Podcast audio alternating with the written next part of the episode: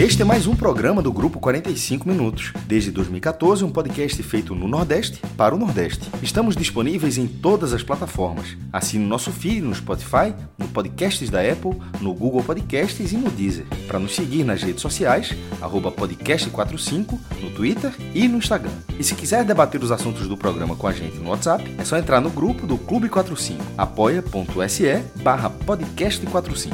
Muito obrigado pela escolha e pela confiança.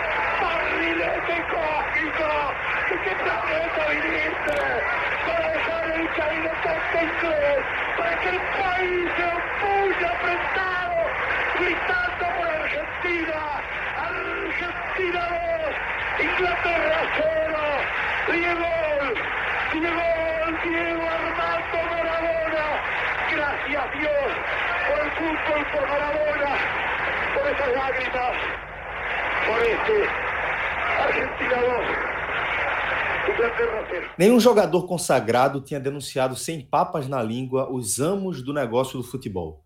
Foi o esportista mais famoso e popular de todos os tempos quem rompeu barreiras na defesa dos jogadores que não eram famosos nem populares. Esse ídolo generoso e solidário tinha sido capaz de cometer em apenas cinco minutos os dois gols mais contraditórios de toda a história do futebol. Seus devotos o veneravam pelos dois. Não apenas era digno de admiração o gol do artista, bordado pelas diabruras de suas pernas, como também, e talvez mais, o gol do ladrão, que sua mão roubou. Diego Armando Maradona foi adorado não apenas por causa de seus prodigiosos malabarismos, mas também porque era um Deus sujo, pecador, o mais humano dos deuses. Qualquer um podia reconhecer nele uma síntese ambulante das fraquezas humanas: mulherengo, beberrão, comilão, malandro, mentiroso, fanfarrão, irresponsável. Mas os deuses não se aposentam, por mais humanos que sejam. Ele jamais conseguiu voltar para a anônima multidão de onde vinha. A fama que o havia salvo da miséria tornou-o prisioneiro. Maradona foi condenado a se achar Maradona e obrigado a ser a estrela de cada festa, o bebê de cada batismo, o morto de cada velório. Mais devastadora que a cocaína foi a sucessoína. As análises de urina ou de sangue não detectam essa droga. Esse texto é do uruguaio Eduardo Galeano, um dos vários que ele escreveu sobre esse deus do futebol, né? O mais humano dos deuses, Diego Maradona, que, que nos deixou a todos um pouco órfão, né? Eu acho que é, nesse 25 de novembro o, o futebol morreu um pouco. Tá? Eu já falei bastante aqui é, pelas palavras de, de outro gênio e vou abrir também espaço para que vocês façam o mesmo, para que vocês possam expressar da forma como vocês acharem mais adequada, mais justa é, essa, essa perda que todos sofremos. Celso, esse texto que você leu foi do uruguaio Galeano, é, conterrâneo de Vitor Hugo Morales, é, locutor uruguaio que famoso pela maior narração da história do futebol. E assim, os caras podem falar sem muita aperreio, não, não, tem, não existe igual não. Que é a narração do segundo gol de Maradona é, na vitória da Argentina sobre a Inglaterra nas quartas de final da Copa do Mundo de 86, a Copa de Maradona, quando ele passou pelo time da Inglaterra inteiro e marcou o gol que foi eleito o gol do século XX pela FIFA. Ou seja, é o maior gol da história com a maior narração da história. Assim, é um casamento inacreditável. É, e que, que é um uruguaio que vive há 40 anos na Argentina e ficou muito famoso por Enfim, é espetacular, coloquei no blog, acho que todo mundo já viu esse, essa narração. E se não viu, corra para ver, porque é de uma emoção pura. O cara que não gosta de futebol, se vê esse vídeo e continuar não gostando, ele não tem muito o que fazer, não. Porque acho que ali é a essência de tudo que a gente, de tudo que a gente gosta, de, de o cara conseguir passar todas as barreiras possíveis, de, de toda a emoção possível do futebol ser colocada ali a, a, na sua frente. Enfim, é, é, um, é um lance espetacular que é, aquele jogo, na verdade, é Maradona.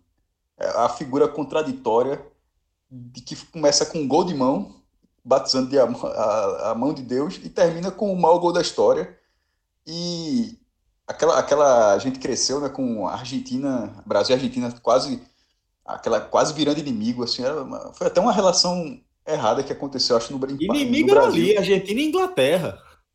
Não, mas eu tô dizendo assim, a gente aqui brasileiro acompanhando a Argentina, acompanhando Maradona, a, a gente, quando eu tô falando nós aqui, nós quatro aqui, nossa faixa etária, a gente cresceu com a Argentina sendo um pouco, entre aspas, inimiga do Brasil. Era uma relação diferente que se via um pouco, passando um pouco do que era o esporte. E, assim, para a audiência, acho que foi um, foi um erro da, da comunicação brasileira, é, essa, essa visão. Na hora que todo mundo vai amadurecendo e você vai vendo o esporte como ele é, admirando a forma como é, eu acho que, assim, não tem como você não é, não tá Eu fiquei muito morgado, meu irmão, com a, com a morte do Maradona. Deus, foi, quando saiu a informação, eu vi na, na timeline, foi um pouco antes de também sair no jornal hoje. Eu fiquei assim, sem, sem acreditar, gelei quando, quando, eu, quando eu vi. Pô, como é como assim, meu irmão?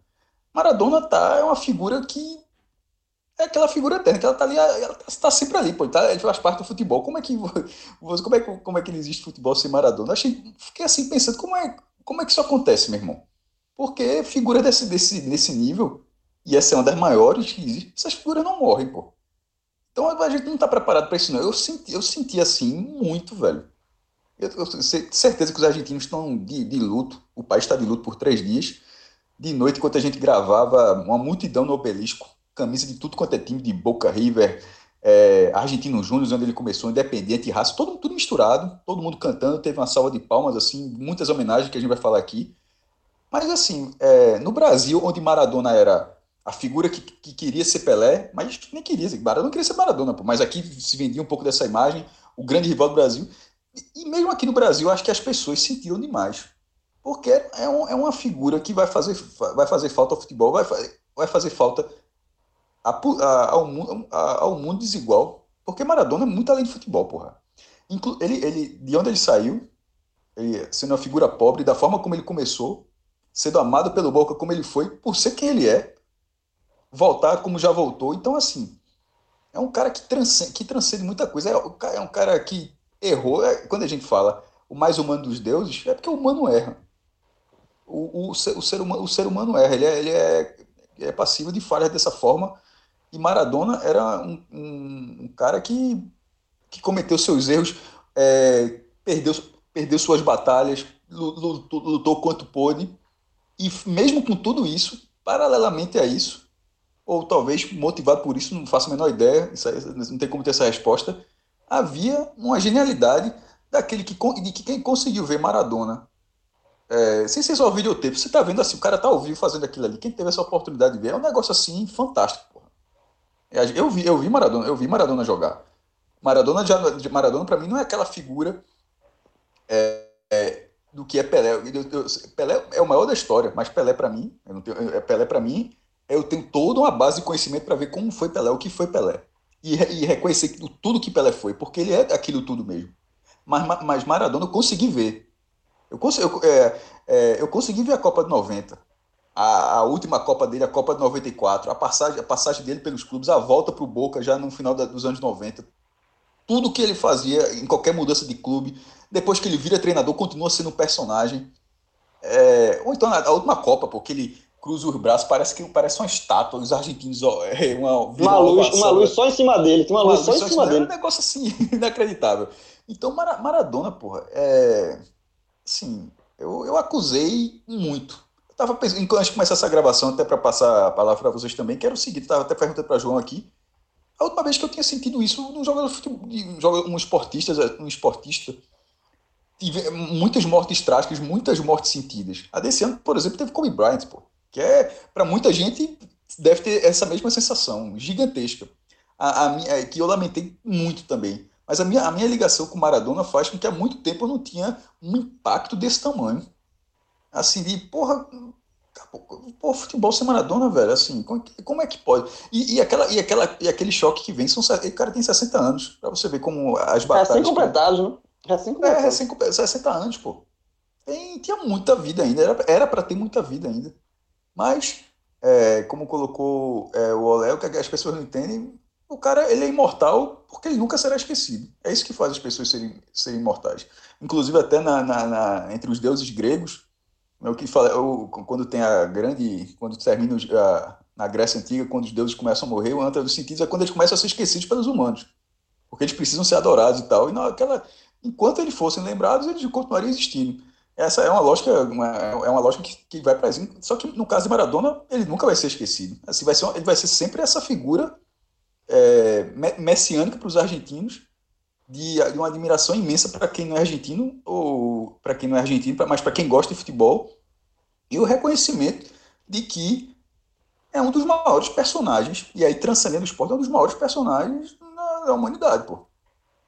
Assim, é, é, já como, sei lá, como foi Mandela, acho que na, na, no, no, significado de Maradona, sim, Maradona é uma figura de, de um alcance, acho que global, numa escala é, de sentimento muito forte. Eu acho assim que, um, que a Argentina está de luto, mas eu diria, diria a você, da população da, de quem gosta de futebol, ninguém passou em branco, não. Ninguém ignorou. Ninguém, ninguém. Ninguém. ninguém. Eu, eu, eu, obviamente, eu, quando eu soube da, da notícia, é, eu estava na rua e, por incrível que pareça, foi Priscila que ligou para mim. Eu estava eu, tava na rua, não estava sabendo nada, ela, ela falou. E quando ela falou, eu levei um, choque. É como o Cássio falou, assim, você parece que está recebendo a, a, a, notícia da morte de uma pessoa próxima, né?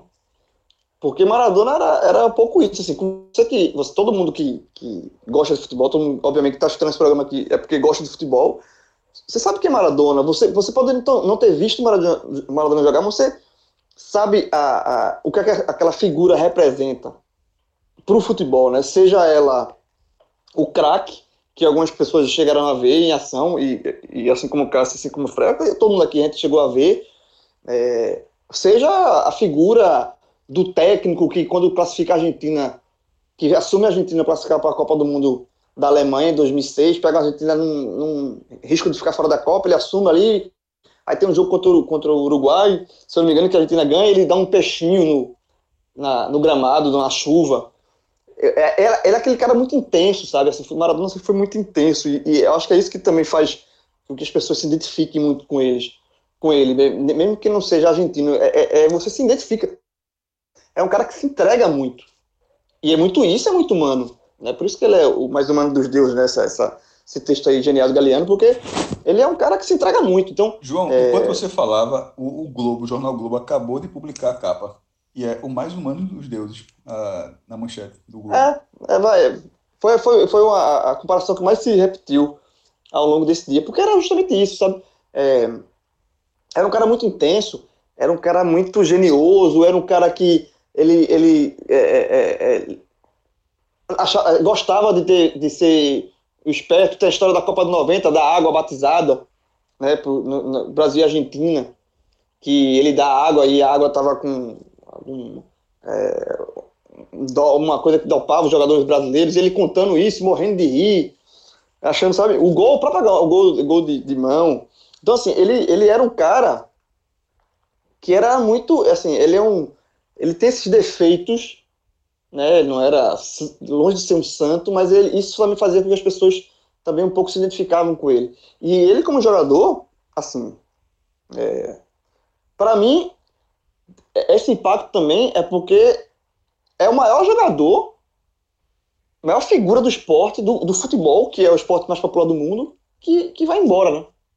Porque Kobe Bryant era, é, foi uma morte muito trágica, era um acidente de, de helicóptero, e foi esse ano ainda, parece que foi. Eu estava até falando antes de começar a gravação. Esse ano aconteceu tanta coisa ruim que essa morte de Kobe Bryant parece que foi há três anos atrás, mas foi em 2020. É, teve, a morte, teve a morte de Ayrton Senna, que aí, eu, eu, eu, trazendo uma comparação própria minha, eu acho que é, do esporte, assim, talvez a figura mais, a morte mais impactante, assim, né? A de cena foi, foi com ele correndo, né? foi uma morte sendo transmitida ao vivo para o mundo inteiro. Então, também tem isso. Mas Senna era, era, um, era um nome que também agregava muito né, ao esporte dele. Mas o futebol é maior, é mais popular do que o basquete, é mais popular do que a Fórmula 1. E, e Maradona é a principal figura do esporte abaixo do Pelé. Então, não tem como você imaginar uma outra dimensão. É o maior nome do futebol que a gente vê morrer. Sabe assim, é, morreu Cruyff, é, morreu Di Stefano, morreu outros, jogadores gigantescos, mas nenhum com a dimensão de Maradona. Maradona é o segundo maior. Tem Pelé e tem Maradona. Então, assim, maior, o impacto maior desse só quando o Pelé também partir. Mas, assim, é, foi um. Foi um é, a todas as homenagens, o dia todo foi, foi, foi se falando isso. Eu, eu baquei muito, assim como o Cássio. Teve uma hora que é, a gente fez até um. Assim que eu soube da notícia, eu vim correndo para casa, porque eu queria saber mais informações, e obviamente a gente tem o NE45, que a gente, a gente somos jornalistas esportivos, então a gente tem que noticiar de alguma forma e tentando pra, trazer para nossa realidade do, do, nosso site, né, que, tra, que é um site é, dedicado ao futebol aqui do Nordeste. E a gente, obviamente, na hora a gente pensou como a gente trazer, e aí a gente recordou eu fiz a matéria recordando as passagens de Maradona é, quando a, seleção da Argentina veio jogar aqui no Recife, né? Ele, Maradona, jogo de preparação para a Copa 94, ele ficou no banco de reservas, ele estava machucado, não jogou, mas aquele jogo ali é lembrado, veja, aquele jogo foi o jogo que marcou a estreia de Ronaldo Fenômeno, outro gênio da bola, na, com a camisa da seleção. Mas aquele jogo aí, aquele jogo é lembrado, aqui, quem é aqui de Recife, para o jogo de Maradona, mesmo ele, não ter, mesmo ele não ter entrado em campo. Quando se fala de Brasil e Argentina em 94, amistoso, todo mundo fala de Maradona. Porque ele era a figura central daquele jogo. Mesmo não, não estando em campo. Aí eu lembrei daquele jogo, aí depois Cássio Cardoso lembrou da história surreal que ele, que ele contratou Charles, comprou o passe de Charles para o Charles ex-atacante do Bahia, jogar no Cruzeiro na época, e Charles foi jogar no Boca Juniors. E aí Cássio depois lembrou outra história de Jacozinho, né, que foi jogador ídolo do CSA, que Maradona deu um passe para ele no amistoso 85 no Maracanã. Então, a, a, a gente começou a faz, é, é, fazer esse trabalho também. do CSA. Vê que negócio assim. É, surreal, né? Surreal. Porque recebeu um passe de Maradona, fez um golaço do Maracanã numa festa de Zico. que não foi convidado. Não, foi, foi de última hora. De última não, hora. Não, foi convidado, não foi convidado. Aí Márcio Canuto levou ele lá, joga aí, e a galera Já... botou pra jogar Foi, exatamente, exatamente. Então, assim, aí a gente começou a fazer. Tem o lado jornalístico da coisa, né? Trabalhando. É, os clubes, todos eles se manifestaram.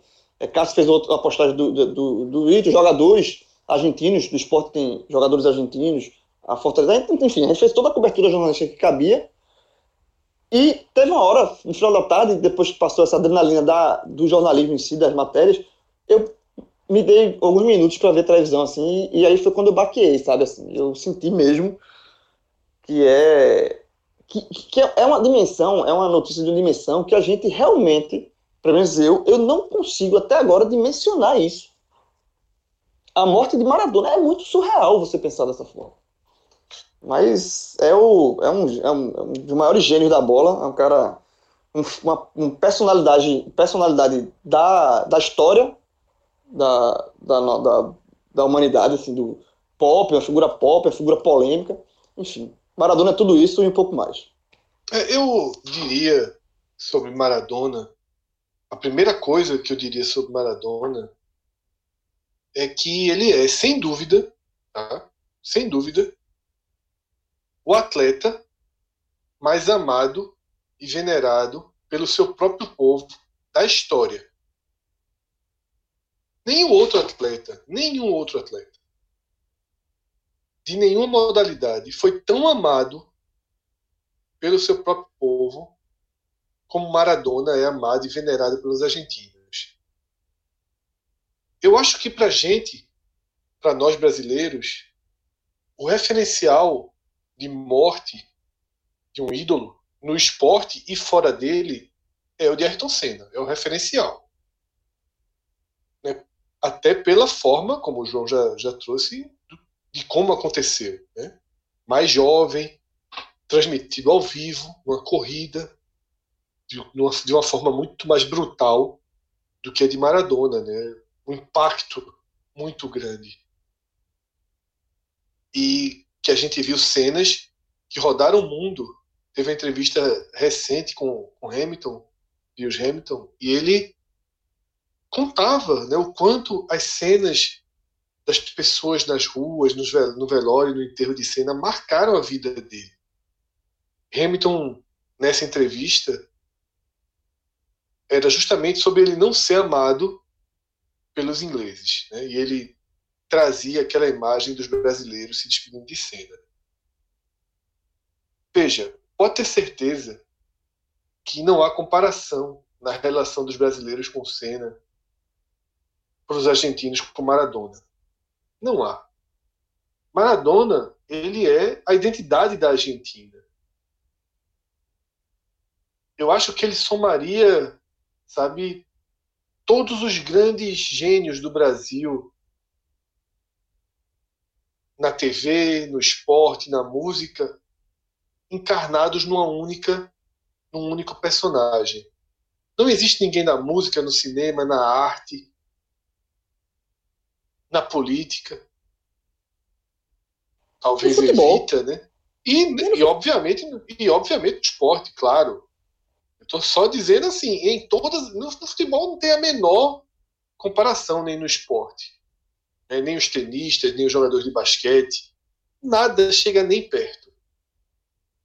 Maradona é a identidade dos argentinos. Ele tem uma representatividade gigantesca. Tá? E algo que já foi falado aqui, né? a forma intensa com que ele vive, com que ele representa seu povo, sua história de vida. Né? É um personagem político, é um personagem ativo, e um cara que sempre levou o amor pela Argentina e o amor pelas, pelas pessoas, pelos argentinos, como bandeira da sua vida, né? como, como parte da sua vida. E mesmo na, na, na montanha russa que acabou se transformando a sua vida. É um cara que venceu guerras, perdeu batalhas, mas que seguiu em frente. Né? Isso é o texto de Galeano, a abertura desse programa, algo tão repetido. Se os argentinos o veneram e o chamam de Deus, né, e o tratam como Deus, dos deuses o mais humano, sem qualquer dúvida. Né? Cara teve problemas é, de todos os tipos de problemas que se possa ter. Então, eu acho que minha única dúvida que ele é o atleta mais amado pelo seu povo de todos os tempos, isso não tenho qualquer dúvida. Talvez ele seja a pessoa mais amada pelo seu povo de todos os tempos. Porque aí entra até um pouco da irracionalidade do amor dos argentinos por ele, porque é desmedido. Fizeram igreja, é uma coisa é, gigantesca que a gente não consegue medir. Inclusive, atrapalha a aceitação de outros ícones do esporte, como Messi, como Del Potro. Os argentinos têm um, um, um, uma esse endeusamento por Maradona tão grande que faz com que outros gigantes do esporte né, sintam um pouco de dos seus feitos perderem um pouco a importância pelo feito de Maradona e muito além. Fred, mas eu acho que, é isso, talvez, isso talvez seja pelos olhos do, como você está dizendo, do povo. Mas todos os jogadores, esses, esses jogadores que você, que você falou, até pela, até pela personalidade de Maradona, ele era muito próximo de todo mundo em relação a, a, a contato. Não, esses jogadores também acham Maradona Exa também Deus é Maradona como qualquer argentino. Exatamente. Eles não enxergam o Maradona como concorrente, não. Eles enxergam eles não, também enxergam o Maradona dúvida. como uma divindade. É. Maradona, Maradona na Argentina é tão. A relação é tão espetacular que é o seguinte: a Argentina tem duas Copas do Mundo. Uma conquistada dentro da Argentina, dentro da Argentina, a Argentina foi campeã em casa em 78, e a outra conquistada no México. E se você perguntar de 10, entre 10 argentinos, mesmo os que viram a Copa de 78, qual é a Copa, a, a Copa que ele prefere, a Copa que ele tem mais carinho, é a de 86. Não, sem a menor não é, dúvida. Não é a, a Copa 78, que ele ganhou em casa. A lamentação dele não ter jogado. Exatamente. Ele, a, não é a Copa que ele ganhou em casa. Mas assim, a Copa de. Mundial de júnior de 79, a gente foi campeão, mas ele já, já, já era um craque. É Maradona, ele, ele, ele virou profissional com 16 anos, em 1976, pô, no Argentino Júnior. E não é aquele 16 anos que o cara joga uma partida, não, já, já começou avacalhando. Então, assim, em 78, ele tinha 18 anos, né, era, era, era mais ou menos o que era Neymar. Neymar, Neymar já destruía na Copa de 2010 e não foi para a Copa de 2010, certo? Ele, quando Neymar surgiu ali, disse, pô, esse cara dá para jogar a Copa. Era mais ou menos essa a relação, só que Neymar ali estava meio no começo, Maradona já tinha três temporadas assim rendendo.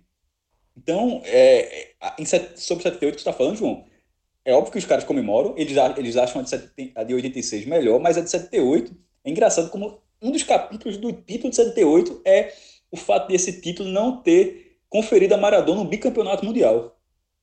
É, assim, só Passarela porque... é campeão. Passarela tava, foi o único jogador que estava nas jogou, duas seleções, 78 capitão, e 85. Capitão na primeira, né? É. Exatamente. E aí, complementando, né, saindo da, da visão global sobre, sobre Maradona, e aí eu trago para minha pessoal, né, porque eu acho que a global já foi bem, bem definida aqui, é, eu diria que Maradona foi a pessoa que me ensinou a perder. Eu até comecei a escrever um texto sobre isso, não consegui terminar. Maradona tem na minha vida essa função. Ele é a pessoa que me ensinou a perder. E aí, no que realmente é a essência do saber perder. A derrota daquele, daquele 24 de junho de 90, na Copa do Mundo, eu nunca tinha chorado na minha vida. Eu tinha 10, caminhando para 11 anos. Eu nunca tinha chorado. Nunca tinha chorado como eu chorei naquela tarde. Mas eu chorei copiosamente, assim, chorei desesperadamente, de esmurrar minha cabeça, né, de, de sei lá, pirralha, assim. Eu tenho, eu detalhe, eu tenho lembranças absolutamente claras desse dia. Inclusive de quando o árbitro apita o final da partida, uma espécie de frio que me tomou de, me va de vazio, assim, de como assim acabou o jogo? É como assim futebol não tem final feliz? Porque aquela Copa e o Brasil jogou foi, bem. É, porque, porque aquela Copa do Mundo foi a primeira Copa em que eu tive a imersão total, né, encantadora desse mundo tão mágico que é uma Copa do Mundo. Foi a primeira Copa com álbum de figurinha, com camisa, um copo da Pepsi, com embalagem de sabão em pó, né, com bolão, com tabelinha de papel, né, com os programas para televisão, vendo o jogo com a família, com os amigos. Aquilo ali era algo muito mágico, muito intenso, mas ao contrário do que eu tinha até então nos livros e nos filmes, faltou alguém me avisar que no futebol né, não tem final feliz garantido. Que no, no futebol você pode simplesmente sair no meio da história e que o herói pode estar do outro lado, né? E foi muito o que aconteceu. E aí, enquanto eu chorava, esmurrava, batia, esmurrava e falava qualquer besteira aí que uma criança fala, detalhe, quando eu falo que é o maior, maior choro da minha vida, é porque até os 10, 11 anos eu nunca tinha tido motivos é, é, maiores para chorar, tá? Nunca tinha perdido ninguém que eu amava, ninguém próximo a mim, né? Tinha perdido minha, minha avó paterna, mas aí eu era muito pequeno, não tinha, não, não tinha também referência para isso. Então, assim, foi o futebol, foi a seleção que me fez chorar copiosamente ali. E as pessoas não, e as pessoas, né, os adultos ao redor dizem que é só futebol, que tem mais quatro anos, que o outro time mereceu vencer. E assim, é... apesar de tudo isso, eu nunca tive uma vírgula de raiva ou de qualquer percepção negativa sobre Maradona.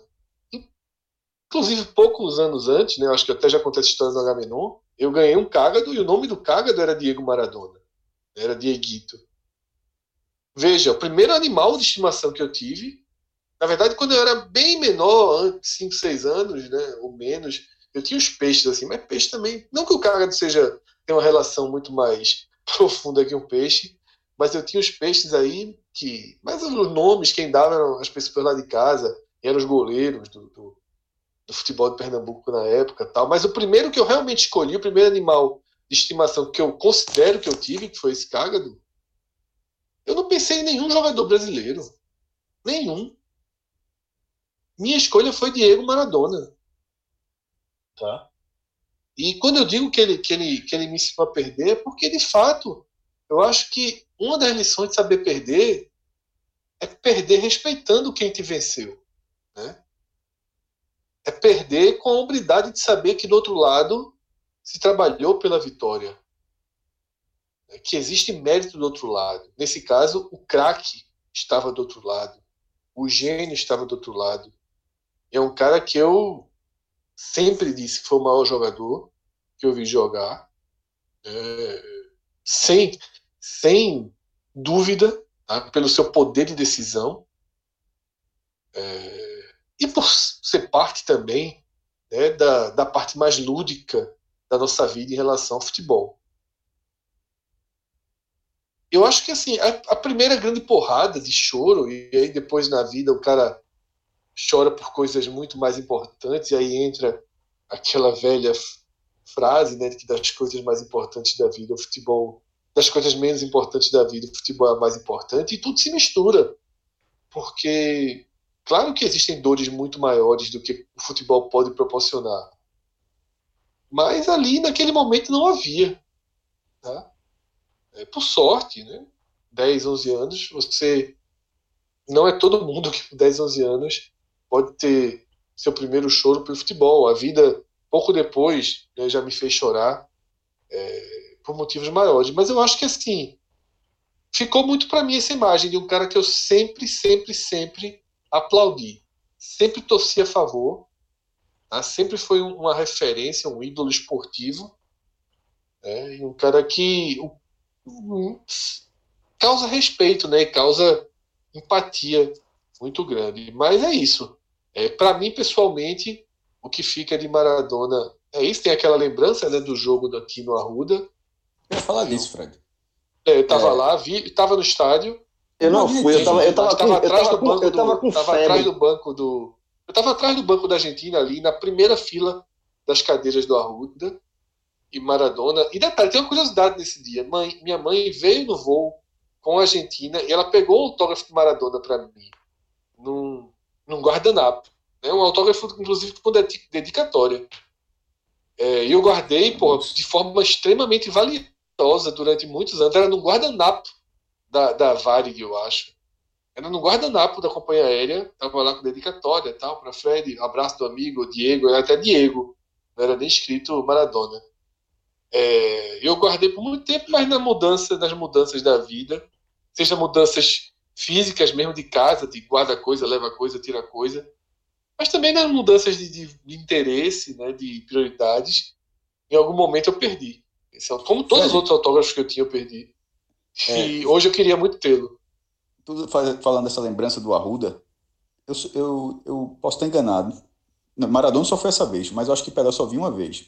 Que foi num, num, no Festival de Cinema do Recife, onde ele foi, ele foi homenageado uma vez, lá no Centro de Convenções. E teve um dia, ele apareceu, apareceu no palco, falou rapidamente. E nas duas situações, é, a de Maradona foi jogando, né? assim, ele, infelizmente ele não jogou naquele dia. Ele entrou com o uniforme tudo, mas estava lesionado na costa, não pôde jogar. E, e, e, Pelé já, já aposentado futebol, já sendo o rei do futebol, já sendo é, essa entidade. E nos dois casos, você fica, eu pelo menos eu fiquei assim, o cara tá ali, meu irmão. Sabe aquela reação? Como é que eu tô aqui e Pelé tá ali, meu irmão. Tipo, eu tô aqui, Maradona tá ali, porque no caso de Maradona, a, tua descrição, tu tava perto do banco, a Argentina, o banco dela, inclusive, é o, é o banco do lado do canal, né? Se você, tiver, se você estiver vendo o jogo na TV do Arruda, a, a, cabine fica do lado das cadeiras, é o banco à direita. E, desse, e, e eu, eu, estava na arquibancada inferior à direita também, que é justamente onde o vestiário saiu da Argentina. Então deu para ver ele perto, era, era muito novo, mas deu para ver assim, a distância muito, muito sobretudo no estado do tamanho do, do Arruda, você podia ficar a 70 metros, sei lá, 100 metros de distância, e eu vi relativamente perto. E a, a vai, o mesmo cara pisou no, no gramado, a vai foi assim gigantesca. A descrição do diário é que a vai foi ouvida encruzilhada, e é muito provável. Tinha 90 mil pessoas no estádio, é o segundo maior público da história do Arruda, 90.400 torcedores, só está abaixo do jogo da Bolívia, que inclusive esse jogo era uma homenagem a, a resultado daquela, daquele jogo que foi em 93, esse jogo foi em 94, amistoso preparatório, os dois times classificados. E assim, e Maradona não jogou.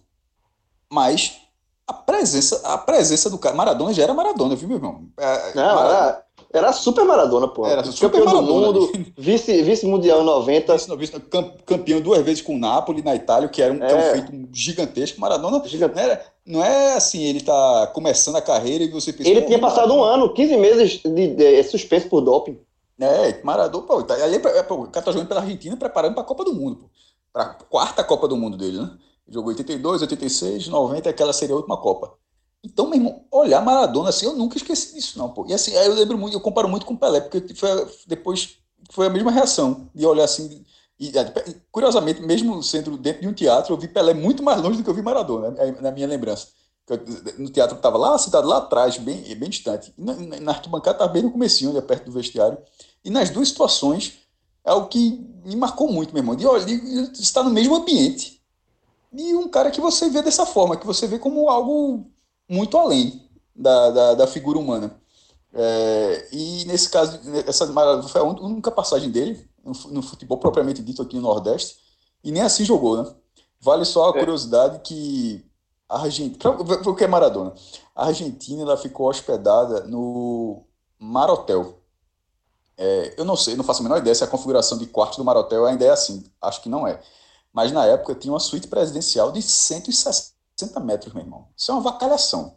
Os apartamentos que vendem assim, esses apartamentos que era Gavão, Mora do Beijo, é tudo 58, 62, 63 e tal. Multiplica aí por quase 3. Era, era o quarto que Maradona pegou com segurança 24 horas, pago por ele, na porta do quarto. É, mais de mil dólares a diária. Irmão, isso hoje, o futebol é muito diferente, porque hoje é óbvio que isso, isso nunca passaria por ele. Ou, ou ou nenhum jogador faria isso. Assim, a seleção brasileira não vai e não acredito que Neymar disse, ó, oh, meu quarto é esse não, meu quarto tem que ser maior. Não, eu não quero presencial. Quero, eu quero, quero presencial. Isso, isso, não existe, assim, não é uma coisa que foi completa. E, e é óbvio que ele era visto como normal. Como já, não, o quarto do homem é esse mesmo, porra. Aí, eu acho que, inclusive, esses 160 metros do, do, do Mar Hotel deve, ser, deve ter dividido em quartos normais, né? Assim, um hotel de luxo ainda, mas não acredito que ainda exista um, um, um apartamento desse tamanho, não. Mas isso era Maradona, meu irmão. E, e Maradona é, é, o cara que faz isso. Você fala, pô, extravagância, como tem um vídeo, uma história fantástica dele no Napoli. Que. Não sei se chegou a ver esse vídeo também, João.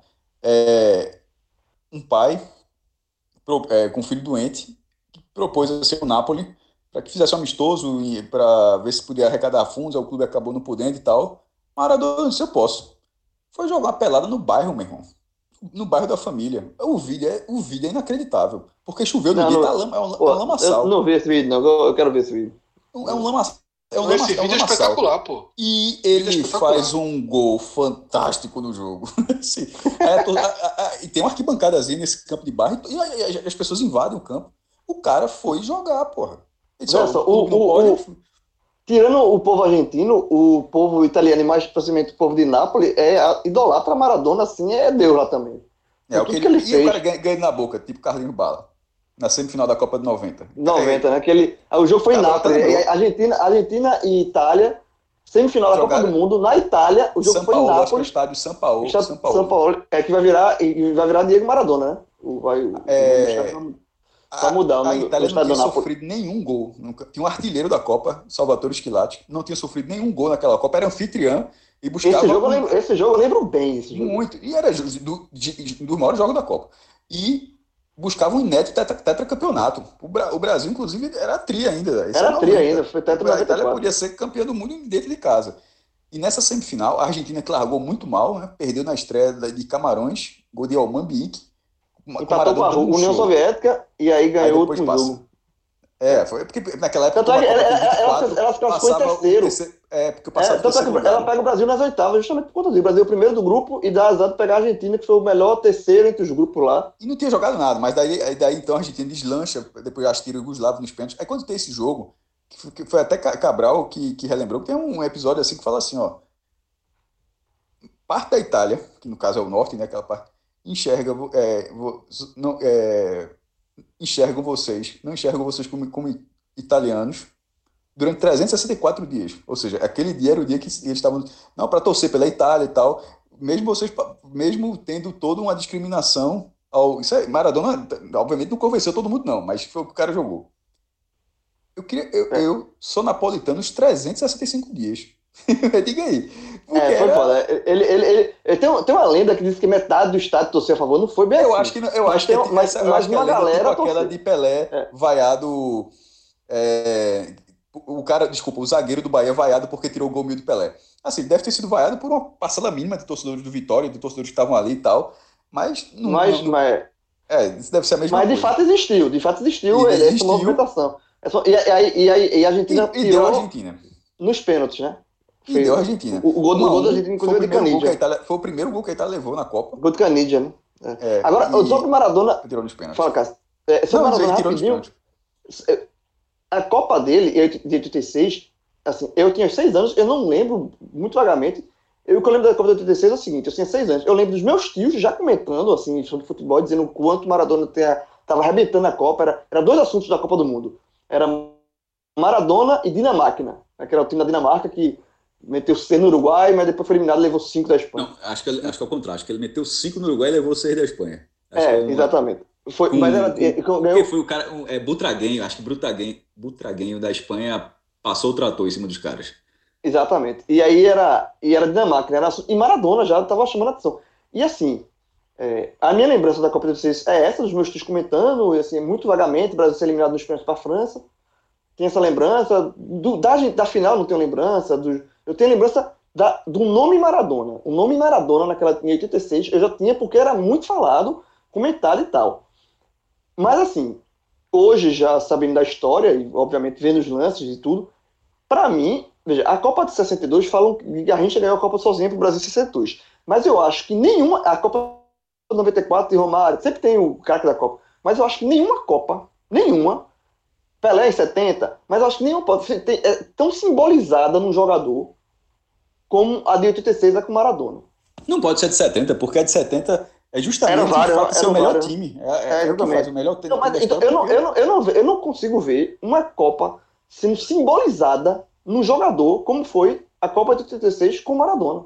Tu já viu os não melhores, um, não, tem um vídeo não existe no YouTube, isso. João, com os melhores momentos de, de Maradona e não é só gol, não, é situação Jogou de jogo. muito, pô. A é, quantidade exatamente. de passe que o cara deixa tomando a cara do ganso e a turma ele, ele, ele, assim, ele jogou ali. Ali, aquela, aquela, o que ele faz na Copa de 86 é o máximo, é o supra-sumo, é o máximo de um jogador de futebol.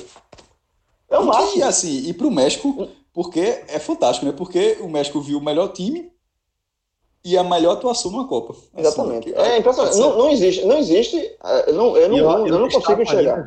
E, e sobre esse jogo, João, eu destaco ainda algo que eu mencionei agora há pouco, quando o Cássio começou a destacar lá, é, que é o, o, o, a situação que existia, né, das relações mesmo entre a Argentina e a Inglaterra, né? Tinha a situação da Guerra das Malvinas, né, que acho que Cássio também já falou aqui, pô, é, é bizarro você é, olhar para o mapa e imaginar que aquilo ali seja conclamado pela Inglaterra, né? E mesmo é, naquele momento de rivalidade que Cássio destacou, que havia uma, uma rivalidade é, alimentada, acho que naturalmente, pela, é, pela, pela própria história, pela eliminação, pelo tamanho de Maradona, né? Para o futebol e no que o futebol do Brasil significa. O Brasil existia aquela, aquela rivalidade, mas é bom lembrar que em relação a guerra mesmo, o Brasil ficou do lado da Argentina, né, honrou o acordo né, de que se houvesse qualquer é, invas, tentativa de, de, invasão da Inglaterra ali no continente, o Brasil também ia entrar na guerra. Então, assim, é, é um, quando a gente vai falar de Maradona, é claro que a gente vai lembrar dessas diferenças, né? Diferenças sempre gritam, a verdade é essa. E é, da, do, dos nossos próprios traumas, né, como o Fred destacou ali, é, mas a gente vai encontrar, no fim das contas, muitas é, congruências. A gente vai se identificar muito mais do que divergir quando a gente olhar para como Maradona conduziu a vida dele, para como ele, ele jogou futebol, né? Se você parar para pensar, né, velho, que fantástico seria você ter um Maradona defendendo o seu time, o time do seu coração, o Maradona defendeu dele, os dele. Ele não defendeu é. só isso não, Celso. Você falou da guerra, acabou indo para outro caminho também, mas tem que... Meu irmão, a Argentina perdeu a guerra. A, a, a guerra não, tinha como, não, não, tinha como não perder. Aquilo é loucura, é. né? Aquilo, aquilo já é a ditadura querendo prorrogar um pouco mais a permanência. É um absurdo. Um absurdo. A, a, Inglaterra, a Inglaterra sofreu ba muitas baixas, os dois, os dois países é, tiveram navios afundados, caças derrubados, é, prisioneiros de guerra, centenas, assim, foi... A Argentina perdeu muito mais, mas a Inglaterra também perdeu, mas a Argentina perdeu a guerra.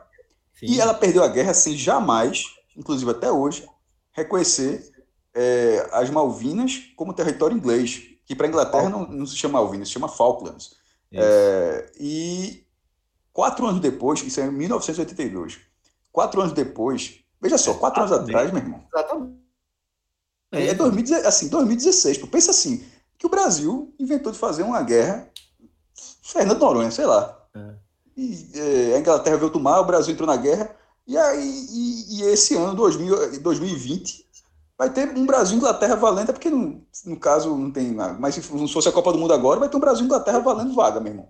Como é que. Não, e, e outra, não, seria só, não seria só esporte. Então, e, e como não Neymar, foi só esporte? É, e, e se Neymar.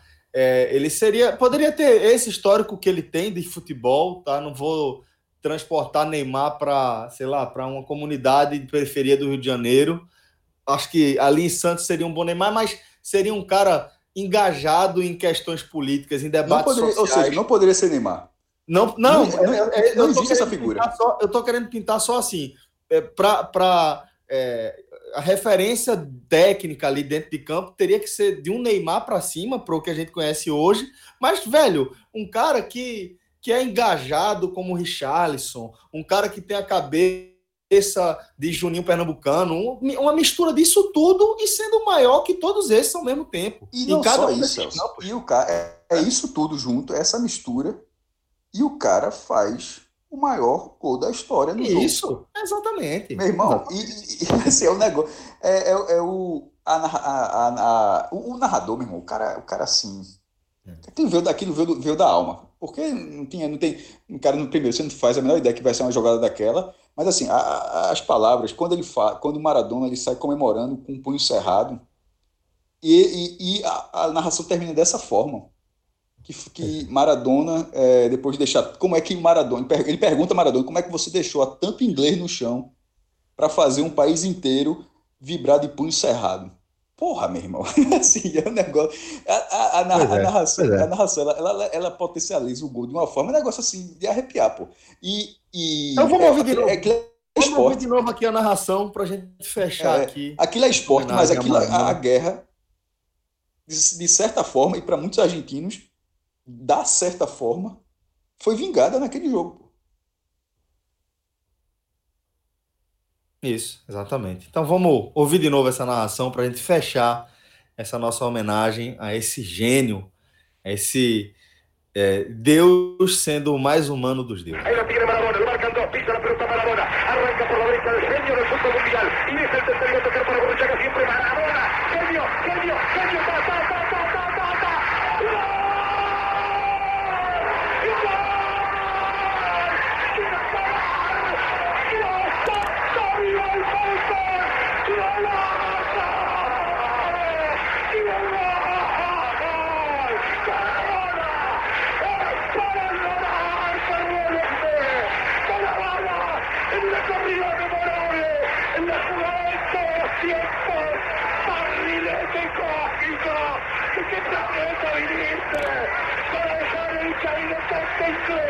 para que el país se opulle apretado, gritando por Argentina.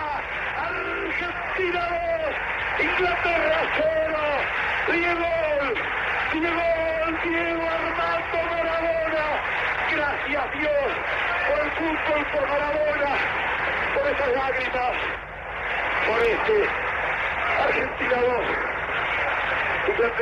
Ó, galera, antes de a gente seguir aqui com o nosso programa, tá? Vou apresentar uma novidade da nossa parceria com o Temac Beer. Tô falando do nosso novo combo, porque até aqui a gente vem é, focando, jogando o fácil, né? A gente apresentando as delícias do cardápio do Temaki Beer, como a gente já imagina que, que seja um cardápio de comida japonesa. Então a gente vem falando aí do temaki, do sushi, aquilo que a gente já imagina que você vai encontrar numa, uma, num restaurante que sirva comida japonesa.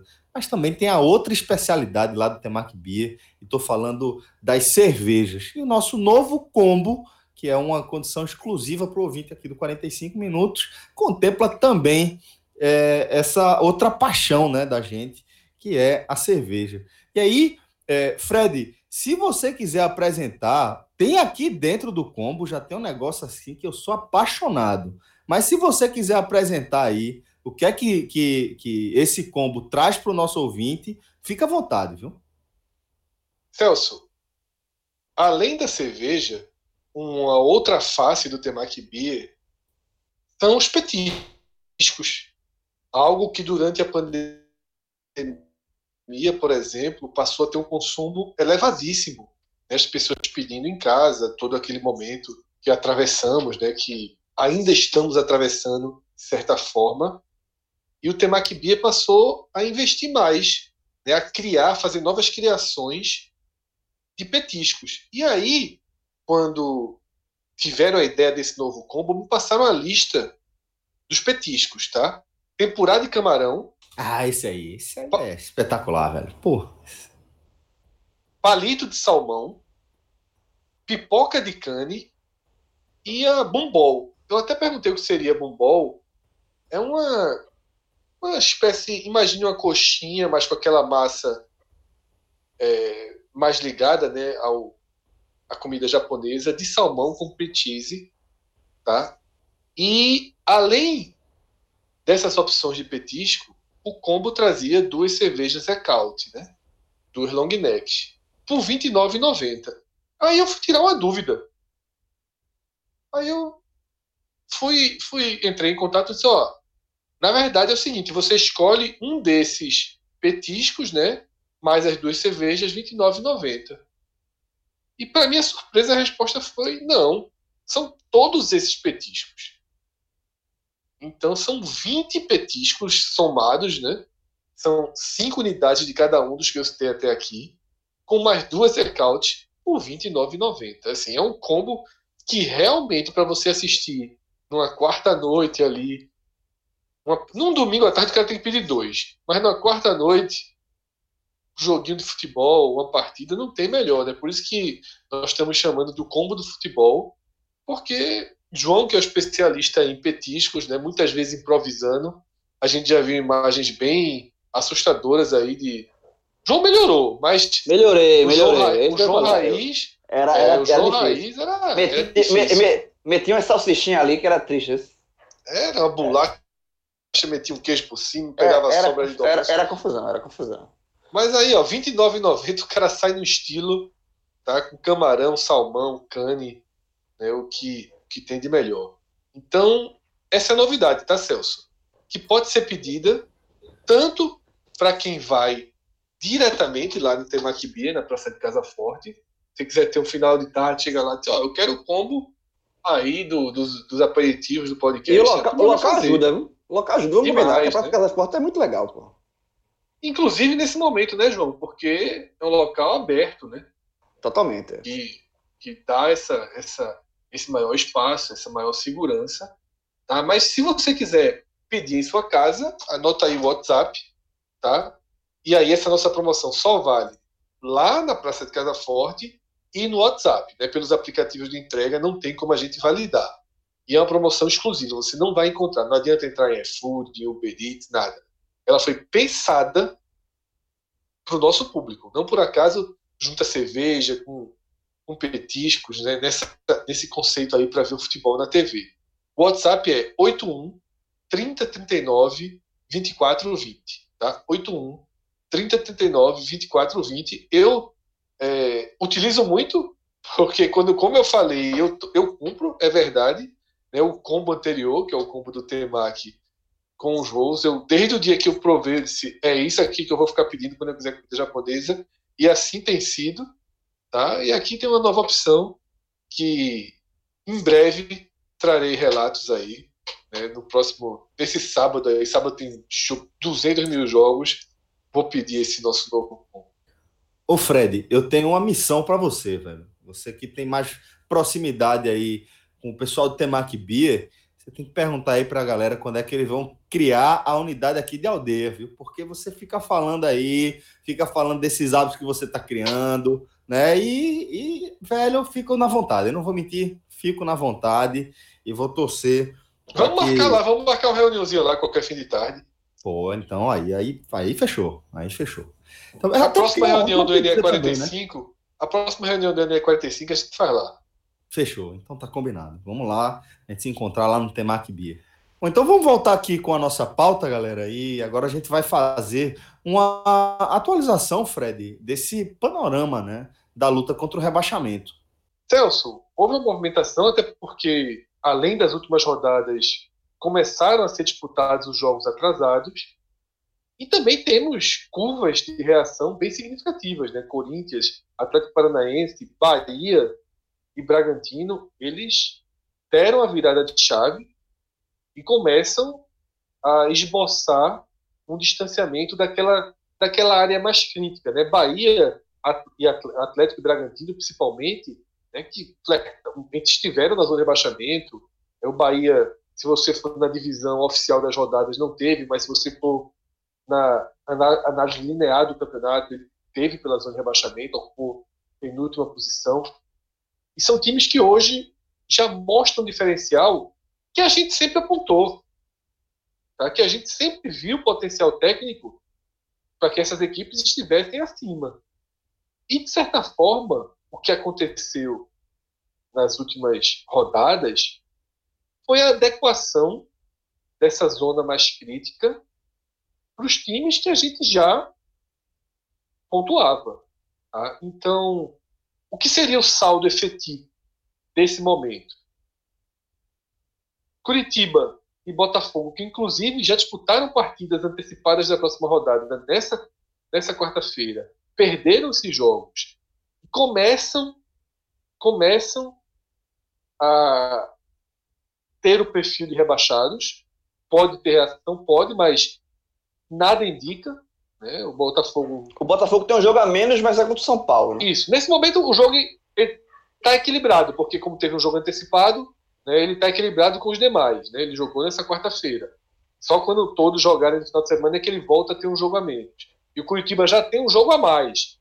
Porque é, já, exatamente. Já, já, trouxe o jogo do, do fim de semana antecipado. Então, é, os dois clubes começam a ter um perfil mais claro de rebaixados, pela pontuação, pelo desempenho recente, pela ausência de qualidade técnica no elenco, até de perfil do elenco.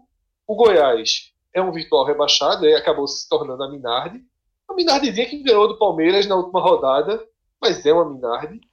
No Palmeiras todo remendado também, né? É, mas 20, é uma característica 20, também, né? 21 desfalques, não, uma característica não. 21 desfalques é, é algo além. Foram 21 desfalques por Covid que o Palmeiras teve. E aí o, Goiás ganha o jogo. E aí a gente entra onde está, onde deve acontecer a disputa ali pela última, pela, pelo 16 lugar, na verdade. Né? Você tem o Vasco hoje na 17 posição, com 24 pontos, mas com aproveitamento já melhor que o do esporte, que é o 16. Né? O Vasco tem 31, 38,1 e o Sport 37,9. Né? O Vasco tem um jogo a menos. Esse jogo é contra o Palmeiras e São Paulo. Tá? Não é um jogo é, com perspectiva de vitória. E se o Vasco empatar, ele não passa o esporte por conta do número de vitórias. É o primeiro critério de empate. Mas os dois resultados em casa, né, as duas derrotas do esporte para o próprio Vasco e para o Atlético Goianiense, trouxeram o esporte para essa realidade. O esporte poderia ter virado sua chave, né, está muito próximo de uma permanência, mas ele falha nos confrontos diretos. É um problema recorrente, muito debatido já nos telecasts. E aí você tem o Ceará, que não sai desse, dessa situação, e já está tanto tempo ali que você começa a não ter mais tantos argumentos para tirá-lo. ainda que ele demonstre mais força e mais potencial do que esporte, do que Vasco. Tem o Atlético Goianiense que surfou nessa rodada em cima do esporte, mas para mim continua tendo um potencial de risco considerável. E tem o Fortaleza, que para mim é uma incógnita, né, com, com a mudança de treinador. Né? Chamusca no lugar de Sene. Ganhou o jogo da última rodada para o Botafogo, que trouxe oxigênio. Tem o Goiás nessa rodada que pode dar mais oxigênio e aí estabilizar a pressão. Agora, para fechar esse meu primeiro comentário, eu queria destacar algo que eu trouxe nos últimos programas e que aconteceu de novo nessa quarta-feira e que me chama muita atenção. Dos últimos nove confrontos diretos, tá? nove, nove confrontos diretos, entre o que chamamos de Z12, né, que vai do nono ao vigésimo lugar, só em um deles o mandante venceu, que foi a goleada do Bragantino sobre o Bahia. Tem, e quase todos são derrotas nos mandantes. Tá? Você tem aí um empate, estou falando de cabeça, eu me lembro de um empate, talvez dois, mas só lembro de um aqui. Ou seja, aquela, aquilo que a gente debate muito, é que o esporte acaba sendo simbolizando isso, que é um time que tem um modelo competitivo de atuação fora de casa, jogando todo fechado. E mesmo em casa contra times mais fortes, e abre mão disso nos jogos em que ele assume a obrigação de ganhar, não vence. Tá? A gente viu nas últimas rodadas, isso se repete, tá? isso deixa o campeonato muito difícil de analisar. Porque quando a gente olha a tabela, é muito natural você dizer, ah, o Sport tem Vasco Atlético em casa, vamos dizer que faz 3, 4 pontos aqui. Tá? Alguns torcedores falam em 6 e nunca sai esse 6. Mas é um campeonato de resultados inesperados. Tá? Muito aberto, tem é, muito desfalque por Covid, né? outro problema que a gente atravessa né, muito mais do que no começo da competição. Tem a Libertadores, tem Copa do Brasil. Então, assim, é difícil prognóstico, tá? É difícil o prognóstico, mas nesse momento, a sensação que eu fico é que se o esporte entrar na zona de rebaixamento, ela ganha uma cara de Z4 definitivo.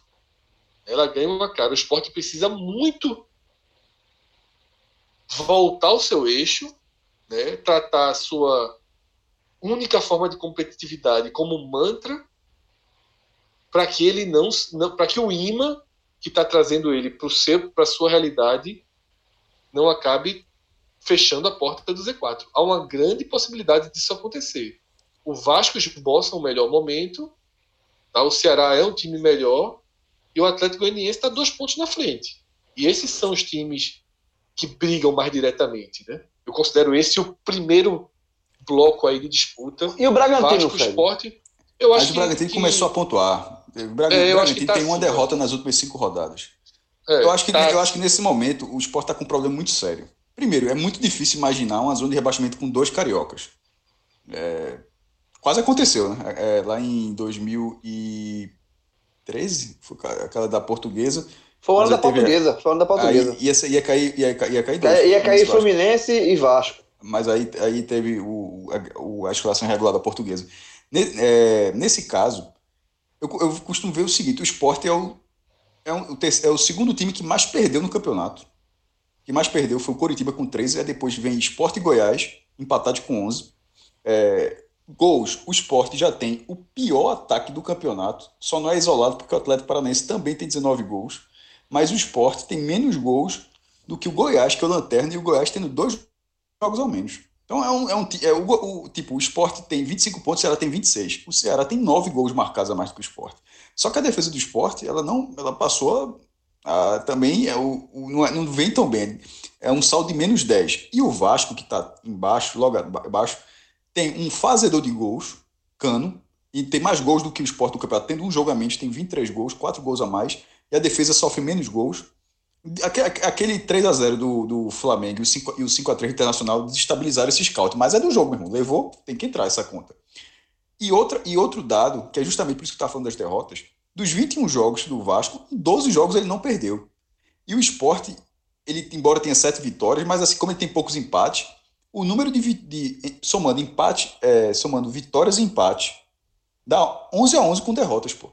E o Vasco, por exemplo, é 12 a 9, somando vitórias e empates dá 12, derrotas a 9, ou seja, o Vasco ele pontua é, mais, né, no pontua, jogo. Exatamente, ele pontua mais do que o esporte. Então isso, isso falando projetando a médio e longo prazo, é muito difícil e nesse momento é, eu acho o Vasco um time fraco, mas não é mais fraco do que o esporte. Nesse momento, nesse momento. Nesse momento o esporte fecha a zona. É, exatamente. E, e o que é, é, o que é meio surreal para o esporte por ter tido dois confrontos diretos é, não ter nem chutado na barra, nem de Vasco, nem de Atlético Goianiense, assim, um, duas atuações horríveis. E a gente já debateu isso no telecast. Parte do treinador, boa parte de Jair Ventura, pela mudança de postura do, de algo que ele tinha criado. Mas nesse, nesse caso, a sensação da zona de rebaixamento é uma zona de rebaixamento com três clubes já enraizados. Coritiba, Botafogo e Goiás. Botafogo tem três vitórias no campeonato inteiro. É, assim, uma, uma, sobre, uma sobre, sobre o esporte, inclusive. É, nesse, nesses esses três times, eles têm cara que não deve, que para sair tem que operar um pequeno milagre. É um, é, a zona de rebaixamento nesse momento, por exemplo, ali sem tá nenhum sinal para isso, sem poder trazer jogador. Não, não é por isso, por isso que estão enraizados. É a raiz. Tá, assim, vai, pode até fazer, mas não vai sair, vai estar tá preso. O Atlético Paranaense é o décimo, isso que o Fred estava falando do seu campeonato maluco, é que o Atlético Paranaense ele é o décimo lugar, ele tem quatro pontos. O décimo lugar tem quatro pontos a mais do que o 17, que é o primeiro fora da zona de rebaixamento. Então é muita gente para fugir de uma vaga específica, que é, a décima, é o 17 lugar, porque o 18, 19, 20, independentemente da ordem, mas dificilmente parece que vai haver alguma mudança entre Coritiba e Botafogo. Já são, já são quatro pontos do 18 para o 17. E a bronca, do 17 para o décimo, pro décimo, você falou, são quatro pontos. Aí do 17 para o 18, já dentro, são quatro. O Curitiba está quatro pontos do Vasco, temos dois jogos a mais. Exatamente. É, e a, bronca, fatos, e a fatos... bronca é que nenhum concorrente nesse momento, nenhum concorrente nesse momento, está jogando pior do que o esporte. Nenhum. Zero. Esse, esse é o problema. Você tem, que, você tem que buscar adversários. Nenhum time está jogando. Está sendo, agora, está sendo menos competitivo do que o esporte. Nenhum. O alento, o é alento. Vamos lá, agora é a hora do. Eu, nesse momento, eu acho que não tem é. alento, não. Veja, nesse momento. não, o alento. O esporte é, é um 16 com um cara 17. Não, eu concordo. Isso aí eu concordo 100%. Eu, como eu falei, e se entrar, a sensação é de que o Z4 é só botar um laço e entregar. Eu só, eu só não acho que eu só não seria tão alarmista assim de entregar, porque talvez ele entre nesses dois jogos fora, mas depois ele vê ah, o jogo sim, em casa sim. com Eu, eu, não tô, eu não tô nem, nem sentenciando nesse momento entrar. Eu tô uhum. dizendo assim, que ele realmente tem perfil de que vai ser o 17. Não, ele já tinha mas esse perfil, além... o tempo tem, tem perfil de vigésimo. Ele tinha o perfil é, de claro, mas aí se encontrou no campeonato e, e, e se desencontrou. É. é, mas o alento, Cássio, é o seguinte. Inclusive, é o alento que explica ele está aí. Primeiro ponto, se a gente voltasse 22 rodadas e dissesse assim, ó, quer largar da 22 com 25 pontos em 16 100%, não é 99 não, 100% dos torcedores do esporte assinariam. Então, isso também não pode jamais a, é, adotar um discurso derrotista, de fracasso, quando isso aqui ainda é mais do que se esperava. Porque se esperava que o esporte fosse o Goiás. Então você tem que, tem que tirar algo de positivo do que você tem.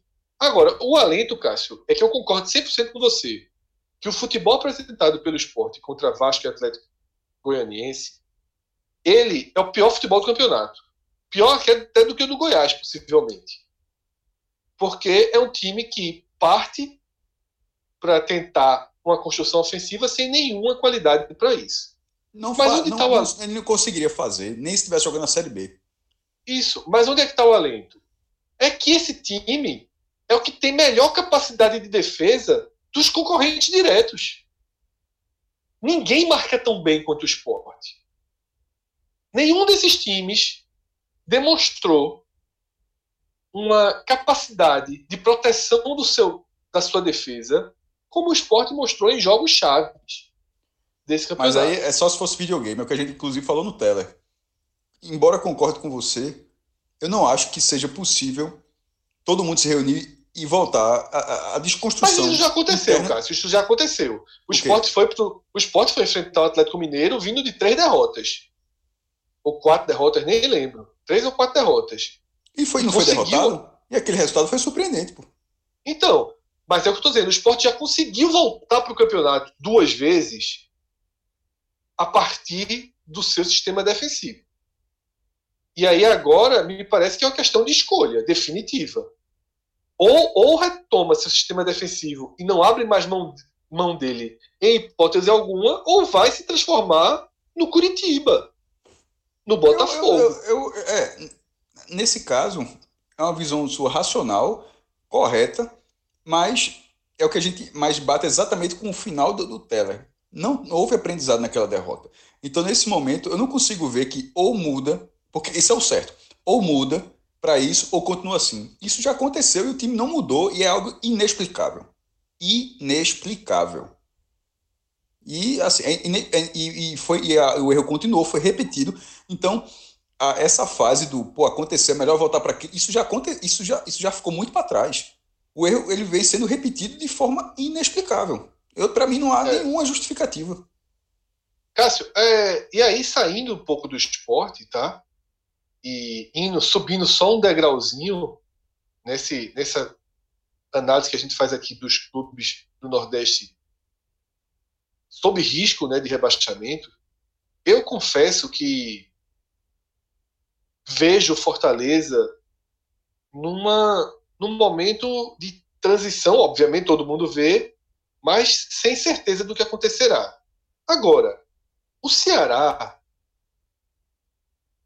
ele começa a causar alguma preocupação, sabe? Algo que eu não esperava, tá? E são, como eu disse, a gente sempre deixa para lá o risco do Ceará não é meio proforme, o time joga bem, o time consegue enfrentar o Atlético Mineiro de igual para igual, né? enfrentou agora o São Paulo de igual para igual, mas dali não sai, sabe? O, o Ceará tem um investimento três a quatro vezes maior que o do esporte, por exemplo, tem um ponto a mais, né? E parece perder força. Isso é o ponto mais preocupante e eu debati muito com o Minhoca no telecast de São Paulo, de Ceará 1, São Paulo 1. Mas eu vou trazer aqui o FMI, que o próprio Thiago Minhoca trouxe e me mandou. E como a gente está falando mais aqui da zona de rebaixamento, eu vou começar de baixo para cima, tá? O Goiás tem o pior FMI, com menos 18. Lembrando que. Mas não é pro forma, né? Aí, o... Aí é pro forma, é, tá. Isso. O rebaixamento se dá ali menos 12, menos 13, menos 14. O Goiás já tem menos 18. O Botafogo, menos 16. Tá? O Curitiba, menos 13. E o quarto pior é o Ceará, com menos 10. Tá? Por quê? Porque o Ceará só tem mais sete jogos para fazer em casa. Só restam sete jogos para o Ceará em casa. É, o esporte e o Atlético Paranaense vem depois com menos oito. Bragantino um desses, menos um, sete. Um desses... Não, não, não. Fala, segue, Fred, segue. Bragantino menos sete. Vasco menos seis. Bahia menos cinco. Corinthians menos quatro. Atlético Goianiense menos três. Veja como o Atlético Goianiense está numa situação que era do esporte, né? Que é esse menos 2, menos 3, já tem 5 de positivo em relação ao esporte. E Fortaleza, que sempre foi o melhor do Nordeste nesse quesito, menos 2. Tá? Esses são os times que a gente acompanha. Os outros, não por acaso, têm FMI positivo. Né? Os negativos são justamente os 12 que a gente trata com maior. Fala, é, com maior risco de queda. Fala, Cássio falando de o Fortaleza foi o melhor, o empate entre Ceará e São Paulo, é, antes dessa gravação, do jogo, do jogo adiado lá da 16 rodada, encerrou a participação dos nordestinos no primeiro turno. E com isso, o Fortaleza teve a melhor campanha no, no primeiro turno. Né? É, 25 pontos, 6 vitórias, 7 empates, 6 derrotas, ou seja, considerando só as 19, 19 primeiras rodadas seja, é, não, é, não a ordem de jogos disputados, os 19 primeiros jogos, mas sim os jogos realmente da tabela das 19 rodadas. Fortaleza teve 25 pontos, né? 6 vitórias, 7 empates, 6 derrotas. O Sport foi em segundo, com 24 pontos, 7 vitórias, 3 empates e 9 derrotas. Isso dos nordestinos, né? O Ceará é em terceiro, com, também com 24 pontos, mas 6 vitórias, 6 empates e 7 derrotas. E o Bahia, que hoje já está já tá bem melhor, né? reagiu, é, 22 pontos, 6 vitórias, 4 empates e 9 derrotas. E perceba que é, os quatro oscilando entre 25 e 22 pontos, campanhas próximas, e sendo a primeira vez, esse é o terceiro ano seguido que o Nordeste tem quatro times, que é o recorde do Nordeste nos pontos corridos, e é a primeira vez que os quatro viram o turno acima da zona de rebaixamento. Então, assim, mesmo com o esporte numa situação bem difícil, já com retorno em vigor, né? mas assim, é um desempenho bem interessante. É, e, pô, assim, um crescimento, né? Seria que vale uma análise maior. Ah, uma curiosidade sobre os turnos, juntando todos os turnos, eu fiz um levantamento, eu, toda vez eu atualizo isso no blog, são 43 campanhas, considerando o turno com 20 times. Porque também o Campeonato Brasileiro de pontos corridos começou lá em 2003, tinha 24 times, mas todo mundo jogando 19 jogos, são 43 campanhas do Nordeste.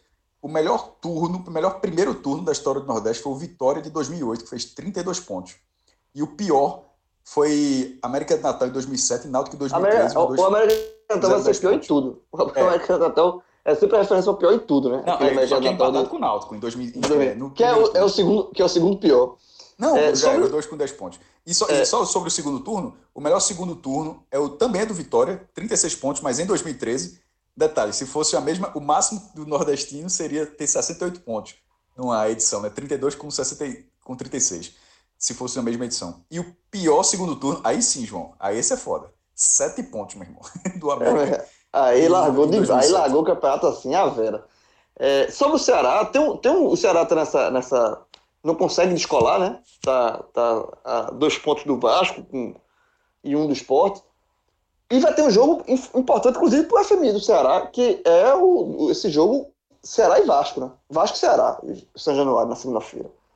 Esse jogo tem um, um peso gigantesco, né? É, ô, João, eu vou até passar aqui, porque alguns torcedores não ouvem os telecasts dos outros clubes e tal. Vou repetir um, um comentário que eu fiz sobre o Ceará que o que, o que é que me preocupa?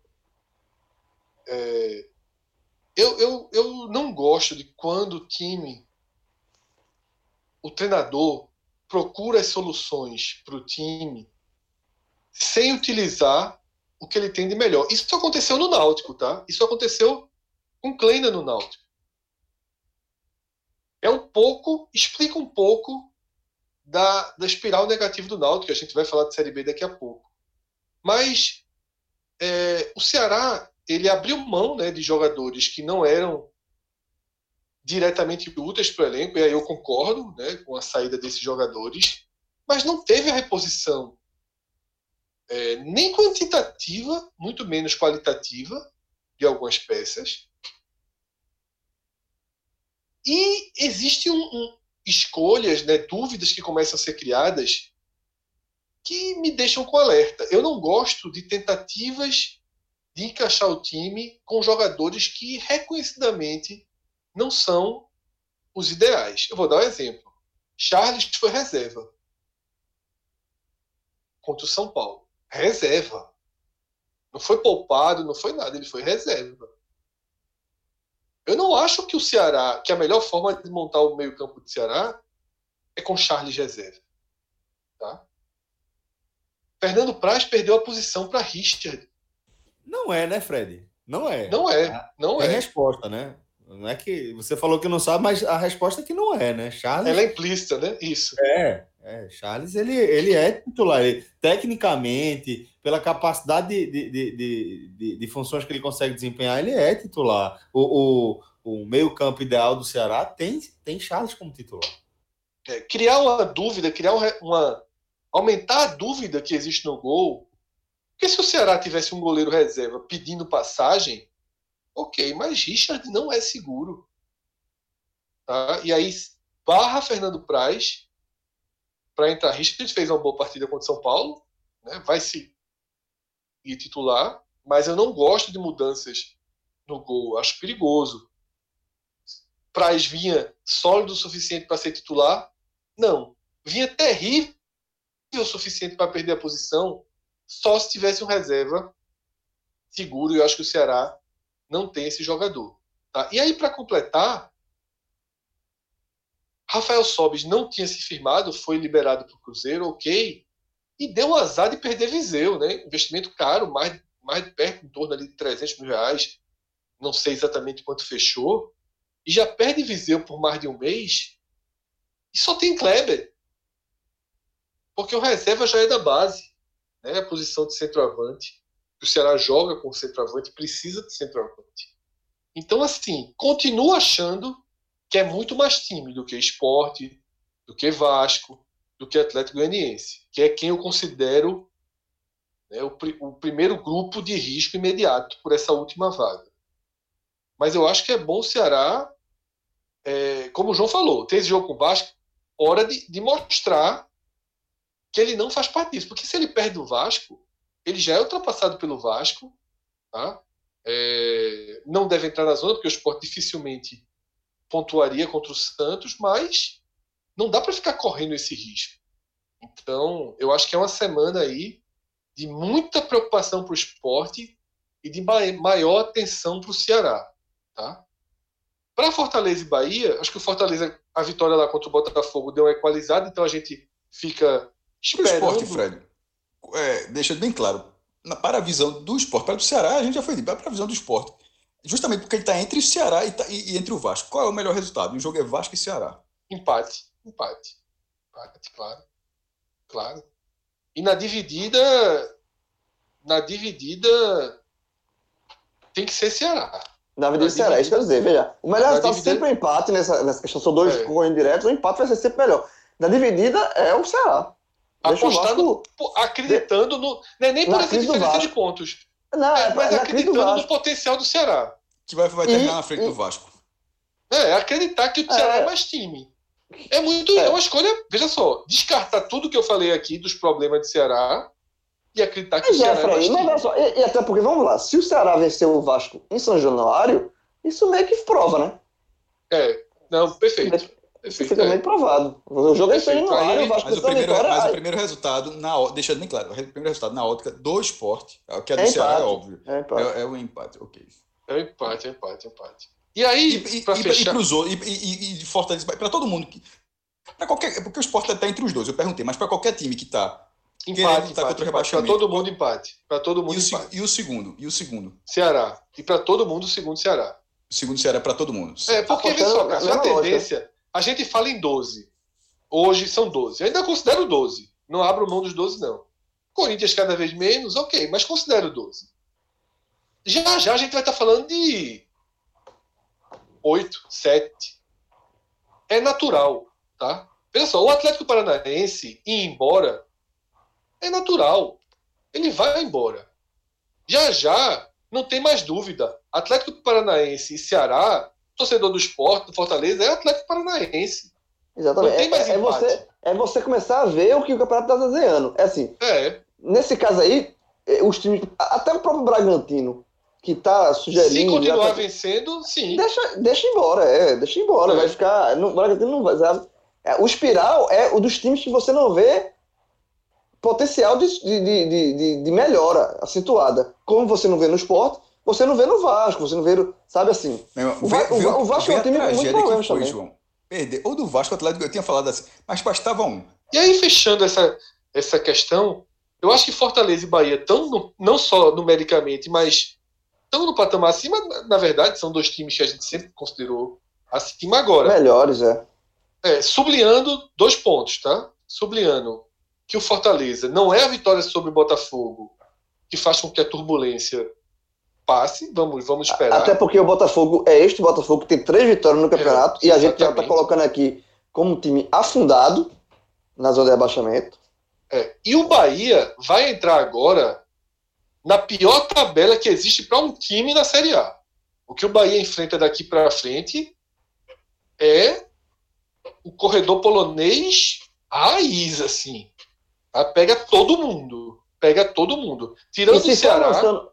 E se for avançando na Sul-Americana, é, Fred, que é o objetivo do Bahia, é e a tendência, inclusive, conseguir um ótimo resultado, né? Conseguir um ótimo resultado, cai, um, assim, inclusive um ótimo resultado pro desenho do jogo. Pro que jogou, jogo, né? É, é, eu não, vi o, jogo, vi os melhores momentos. E o desenho do jogo passou longe de ser, de ser para 1x0 pro Bahia. Então o Bahia ganhou, conquistou um grande resultado. E assim, mas vai ter Até porque na Sul-Americana vale o gol fora, né? Então é vale é o gol fora, exatamente. É, mas vai ter dificuldade porque o, União, o União Santa Fé da Argentina mostrou ser um time interessante. Mas enfim, se o Bahia confirmar a classificação e for, eh, for seguindo no campeonato, que é uma, um objetivo do Bahia, a Sul-Americana é um objetivo do Bahia, o Bahia só tem que ter cuidado para essa divisão de, de foco. Né? É, Porque... É, pra mim, o problema é essa sequência. Que foi o que tirou o Bahia do eixo no primeiro turno. Só para quem não tá, para quem não tá decorado, tá a sequência. Eu vou até passando aqui jogo a jogo porque eu sei os adversários, mas posso, posso errar a ordem. Eu sei que agora são dois jogos em Salvador, né? São Paulo e Ceará. Tem União Santa Fé no meio, né? É, com União Santa Fé no meio, depois Ceará. Lá aí o Bahia Argentina. sai. É. Aí o Bahia sai para pegar o Palmeiras, depois pega o Flamengo, depois volta e pega o Inter e sai para pegar o Grêmio. É, Paulo. Assim, é uma, é uma sequência. É uma sequência. O jogo não é existe igual. Na, o no primeiro turno, no primeiro turno, ele fez três pontos. Tá? É. E se você. Ele ainda veio o Atlético Goianiense depois, que foi o jogo da estreia de Mano, ele perdeu, né? Então, se você colocar na conta, depois dessa vez, ainda vai ter o Atlético Goianiense fora. Que não é carta, não é jogo ganho, sabe? Depois é. Corinthians em casa, e eu acredito que. Aí eu já estou indo 100% de cabeça que depois é esporte fora. Não, depois é Atlético Paranaense, é Paranaense, Atlético Paranaense é. em casa depois e aí, esporte sim, fora. esporte fora. fora. Então, é. assim. Mas o, o jogo precisa, dessa sequência aí. Se ele só somar três. Se repetir, vamos supor, repetiu. O jogo é o Ceará. Para ele é o jogo ganhar Ceará. o Ceará é e ir para cinco pontos, por exemplo. O jogo dele é o Ceará. Detalhe, é o jogo do Ceará em tese, né? Porque ele, quando enfrenta o Ceará nessa temporada. Esse é o problema. Só se dá mal, né? Esse é o problema. Três, três, é derrotas, três, três derrotas aí. então vamos ver. Para mim, a sequência. O Bahia vai ser antes e depois do corredor. Duas dessas sequências. Duas dessas derrotas em Salvador, que foi a final é. da Copa do Nordeste. É. Ele era outro Bahia, era outro, outro técnico, ou técnico mais. Ele chega para esse corredor tendo conseguido, eu diria, 70% do que precisava. Só faltou ali pelo menos um pontinho contra o Bragantino. Mas vamos ver como ele sai do corredor. Né? O Campeonato do Bahia se divide entre pré-corredor e pós-corredor. Se ele sair aí com seis pontos do corredor, aí estabilizou completamente. Tá? O problema é ele repetir o desempenho de três pontos, quatro pontos, aí seria já, já, já fica precisando, né? já sai sob pressão. E com a Sul-Americana, como o João falou. Maestro, é, você mencionou aí um Z4, né, com os quatro representantes do Nordeste fora, né, depois desse, dessa, dessa rodada. É, e se a gente der uma analisada na tabela da série, na classificação da Série B, a gente vai ver o Sampaio colhendo os frutos dessa reação impressionante, né? Então a gente teria, é, nesse momento, cinco times do Nordeste é, na, na Série A de 2021. Veja só, Celso, a Série A já, já começou a 23 rodada, né? Dois jogos foram antecipados, e na, na Série B a 23 rodada foi finalizada na quarta-feira. E é, é, muito campeonato andando já.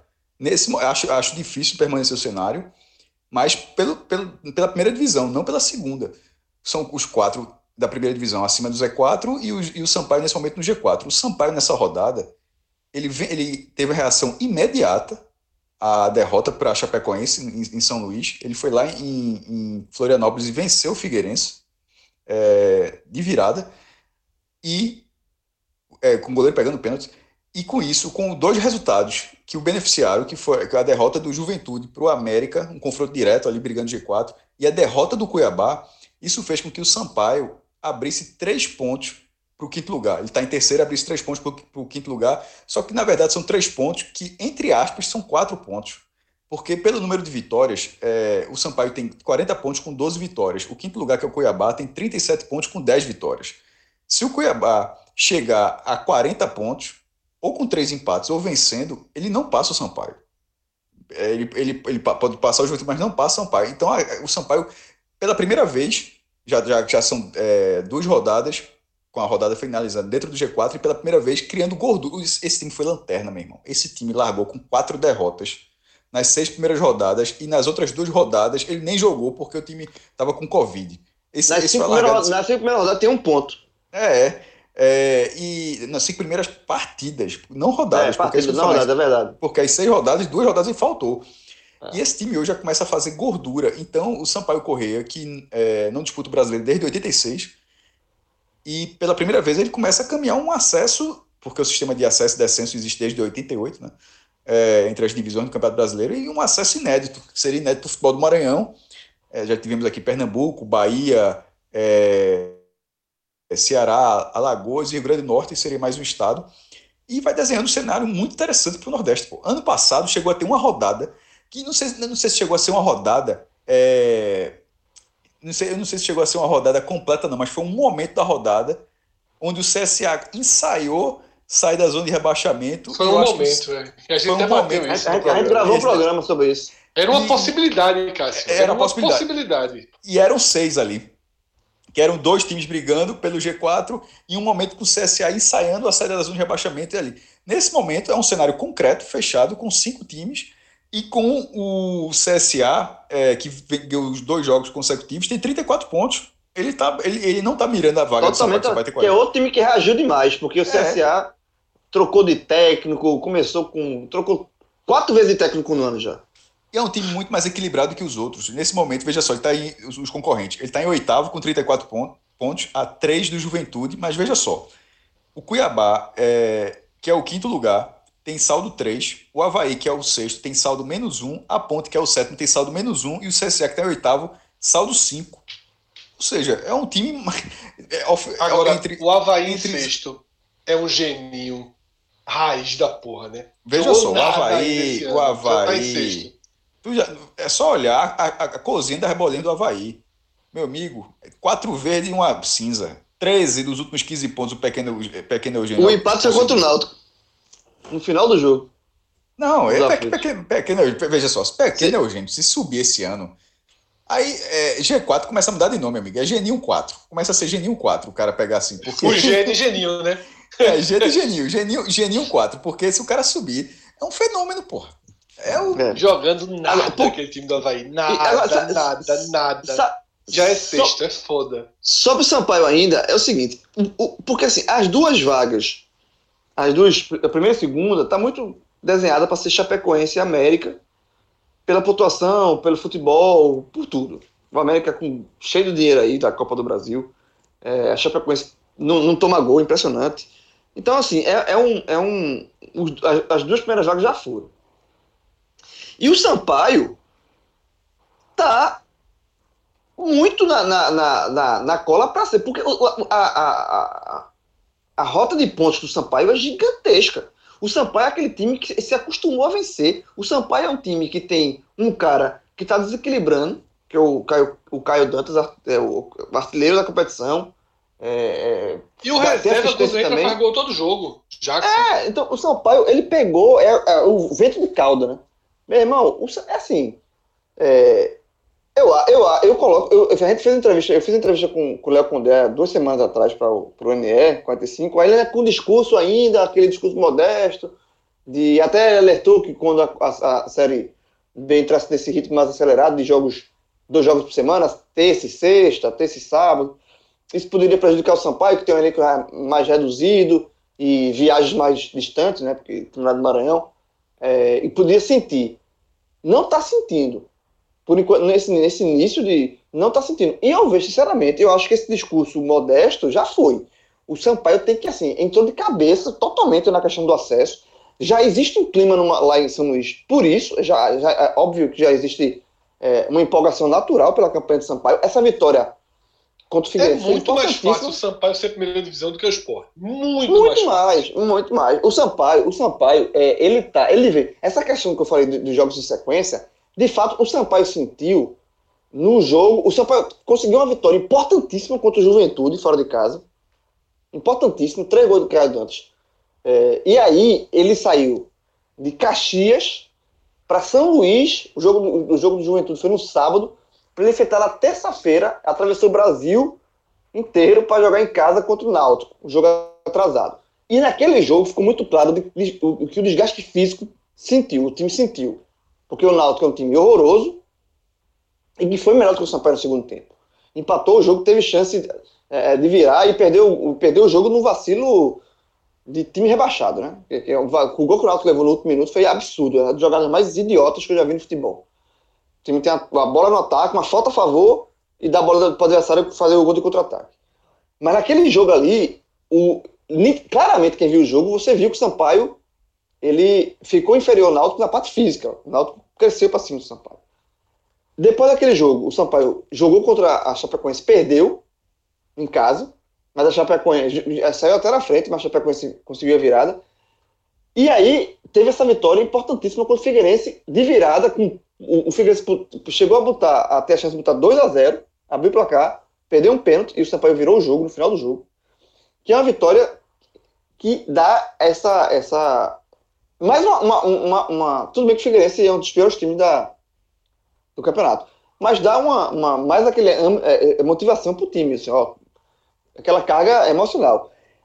Tem que saber realmente como é que vai sentir essa questão do físico do Sampaio.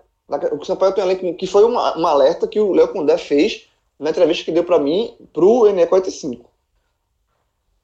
Se o Sampaio não sentir esse físico, essa parte física, esse desgaste de jogos em sequência, é, eu vejo o Sampaio como muito, muito favorito, velho. O Sampaio tá tá, tá, tá na sequência muito possível. Só é, é, é, é uma coisa, vai ter que ser uma coisa muito extracampo, ou muito fora do, da, da, da, do planejamento inicial do Sampaio, porque de fato o Sampaio quando iniciou a Série B ele tinha um planejamento, não era acesso, era manutenção.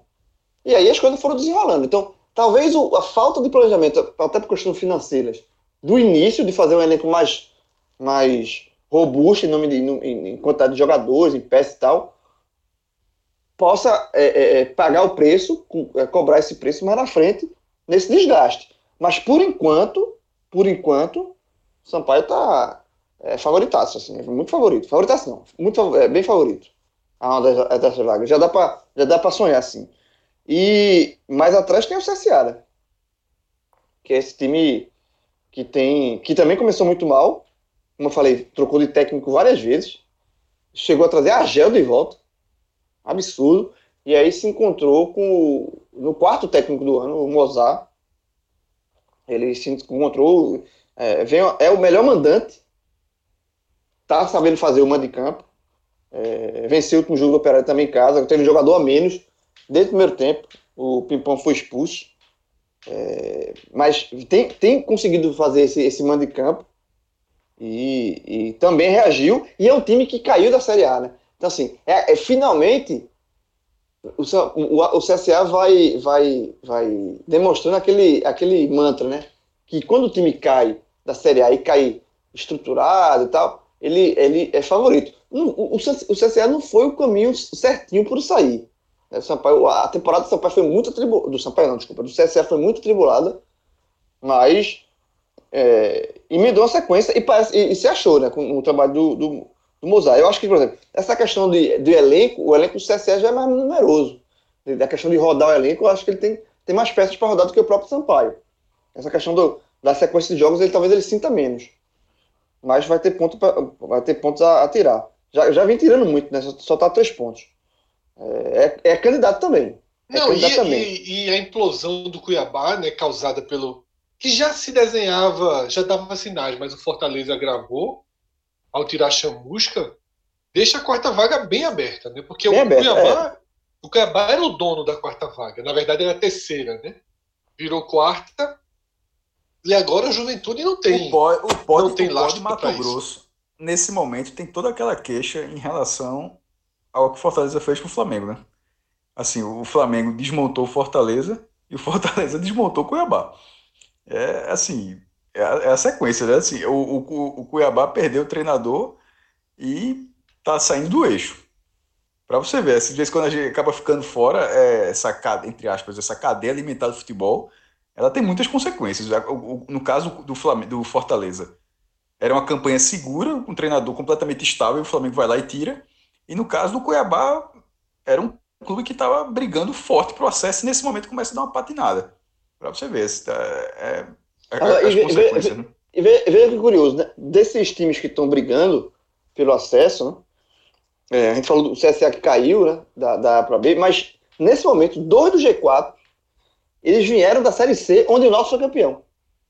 Né? O, o, o, o Juventude, que o Náutico eliminou na semifinal, no, teve o jogo do Paysandu, o Náutico subiu, aí pegou o Juventude na semifinal, tirou o Juventude e pegou e foi campeão em cima do Sampaio na final. Juventude e Sampaio fazem campanhas de acesso, de briga pro G4, e o Náutico tá com o pé na, na Série C, de volta à Série C, né? Só mostra como foi mal feito o planejamento do Náutico. É impressionante. Os, do, os dois rivais que ele superou na divisão menor, é, inferior estão brigando para subir mais uma divisão e ele tá, tá caminhando a passos largos para voltar para a Série C. João, eu ainda não fiz isso, mas acho que cabe até a gente fazer para o NE 45, para o próximo podcast, comparar renovações né, e utilização nessa Série B de jogadores que estavam a nascer, tanto pelo Sampaio quanto pelo Juventude, em comparação ao Náutico. Ser campeão, e a gente já, já debateu muito isso, tirou, colocou o Náutico numa enorme armadilha. Para mim, a raiz dessa dessa inexplicável queda do Náutico, né, mas a raiz dos problemas está na supervalorização do que aconteceu contra Juventude e Sampaio, apagando o que aconteceu contra o Paysandu e o que aconteceu na fase de grupos, quando o time demonstrou problemas. Passou com tranquilidade, mas demonstrou problemas, sobretudo fora de casa. Então, dois confrontos com Juventude e Sampaio semi-desmobilizados, porque é natural, foram superdimensionados. Mas nesse, nessa análise do Náutico eu sempre digo a mesma coisa. Jamais eu imaginaria que a curva seria para tanto. Eu acho, eu, eu me impressiono como foi rápido que o Náutico deixou de ser um time de meio de tabela projetando aproximação, como é o Havaí, por exemplo, e se tornou um time afundado no Z4. Foi, foi quase que num piscar de olhos. Não foi num piscar de olhos, mas eu acho que todos nós mas os, mas os sinais, mas os sinais sempre estavam lá. Isso, mas, mas os sinais demorou muito a aceitar. A gente achava que acerta aqui, muda, ajusta aqui, vence. Até hoje, pô. Até hoje a torcida ligou a TV para ver o jogo dizendo: não, se ganhar do Vitória, vai. Né? E é muito mais torcida do que é, é, não, existe, é, não existe nenhum, nenhum sinal palpável de reação no Náutico. Não Se tem. existe, meu amigo, é de azar, porque a bola na trave de Dadá aos 47, meu amigo. É, o time é ruim, não, o time é ruim azarado. O time, o time é, ruim é, azarado. E roteiro de rebaixamento, né? O meu amigo, veja só, se faltar um pontinho ali, no caso 2, assim, para não lembrar desse, desse, dessa trave, foi porque o cara bateu certinho, colocado, com força de uma. Meu amigo, e você vê que foi aquela trave que tanto que bate e volta pro mesmo cara, porque ela foi ali rente. Foi impre impressionante, pô. A gente falou isso, a gente falou isso, a gente gravou o telecast do, do jogo, é, Náutico e Vitória, e, e falou isso, assim, que é, é, o Náutico, além de, de ruim, o time mal montado é, azarado, porque aquela bola se entra, ela teria um peso gigantesco, obviamente, pelo, pela vitória, você encurtaria essa distância para dois pontos, e também de roteiro, né? Porque o Náutico era um time que estava cedendo muito Totalmente, gol no final. O roteiro e, valeria mais um pouquinho iria, aí de bônus. É, e iria vencer com um gol no final. E era a mudança de chave, era a girada de chave, assim, de roteiro, né? Mas aí, vai, aí a, a chave fica mais forte no roteiro anterior, que é a bola que não entra, né? O azar, é, é, é tudo que parece que caminha para ser rebaixado. O, o, jogo foi muito ruim, tá lá, tem um telecast que a gente gravou, a gente conseguiu fazer um telecast bem interessante sobre, sobre, sobre esse jogo. Um jogo muito ruim, mas que rendeu um telecast interessante. E assim, o que, o que eu posso do, do Náutico é o seguinte: a, a, faltam 15 rodadas. Tem muito jogo para disputar e são 5 pontos. Ah, olhando na matemática, é uma distância chata? É. Mas dá para buscar. O problema é que você não vê futebol para buscar.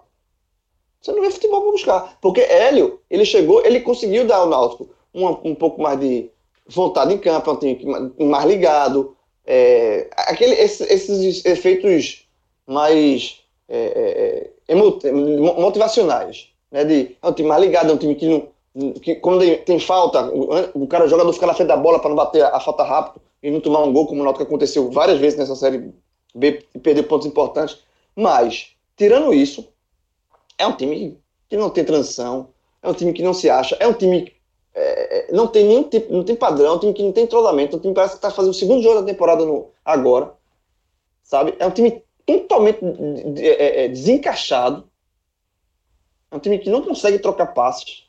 Então, assim, você não vê futebol para isso. E, e é, até Clauber, fez a matéria no N45, interessante, fez um levantamento, uma comparação que quando o Náutico caiu em 2017, nessa, faltando 15 rodadas, ou seja, na mesma altura do campeonato, a distância que o Náutico tinha para sair do G4, para sair do Z4 naquele ano, também eram de 5 pontos. A diferença é que o Náutico era o 19 naquele ano. Ou, ou, seja, o Z4 não estava tão afundado como está esse ano. Era, era um Z4 mais, mais próximo.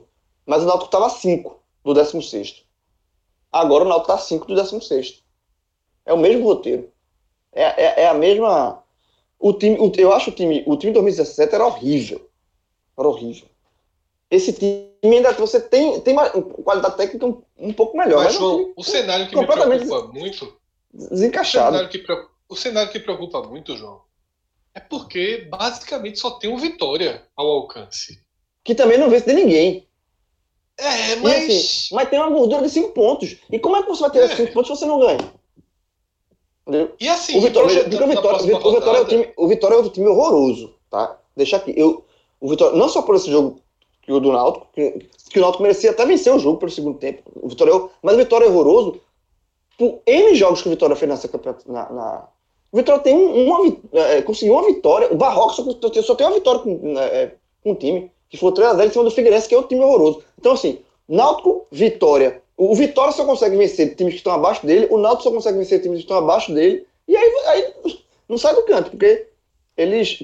O Vitória. Assim, o Vitória não, não consegue. O ataque do Vitória é horrível. O Vitória não consegue dar um, um, um gol. Náutico, o goleiro, Anderson, que era Santa Cruz, não fez uma defesa no jogo inteiro. E o Náutico tem muito ruim.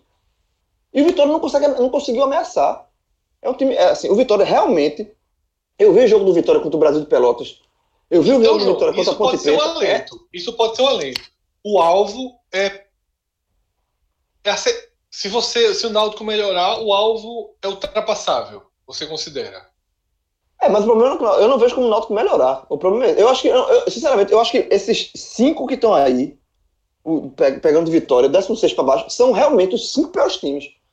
Assim, porque, por exemplo, o Brasil de Pelotas, que estava 26, ou seja, o Náutico estava até mirando, mas o Brasil vai lá e vence um jogo contra o CRB em Pelotas. O, o Vitória vai ter o mesmo CRB no Barradão. Vão, pelo futebol que o Vitória joga, eu não vejo Vitória vencendo o CRB. No mesmo jogo no Barradão. O Brasil foi lá e venceu. Então, assim, é, é, são, são times muito ruins por motivos diferentes. Mas são times muito ruins. O, o, o por tudo isso que gente falou, assim, foi uma montagem de elenco.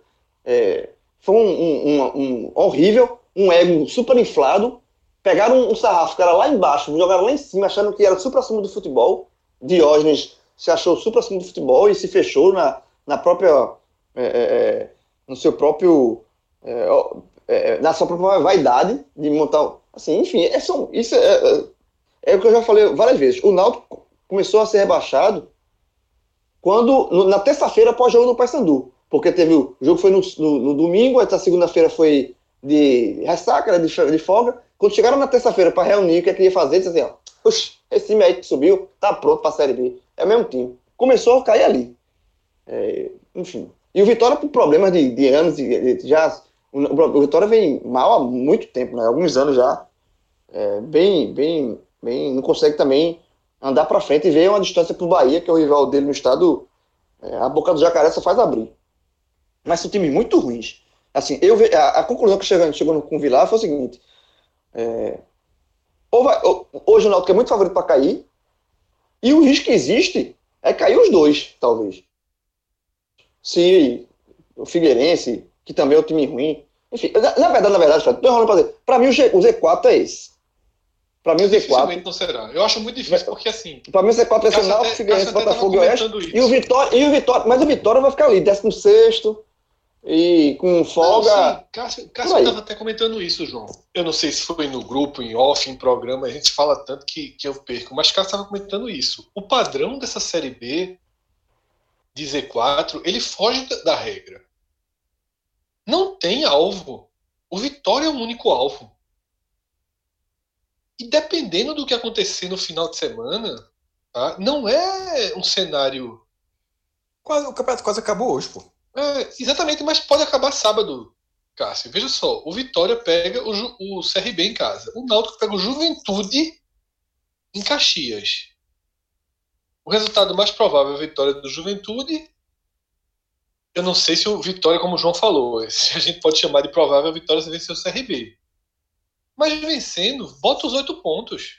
E com oito pontos, eu não acredito. Com oito pontos, eu não vejo. Oito eu não pontos vejo como Entre o o 16 Náutico e tirar. 17 é algo bem bizarro, pô. É isso que você falou, foge do padrão. Foge muito do padrão.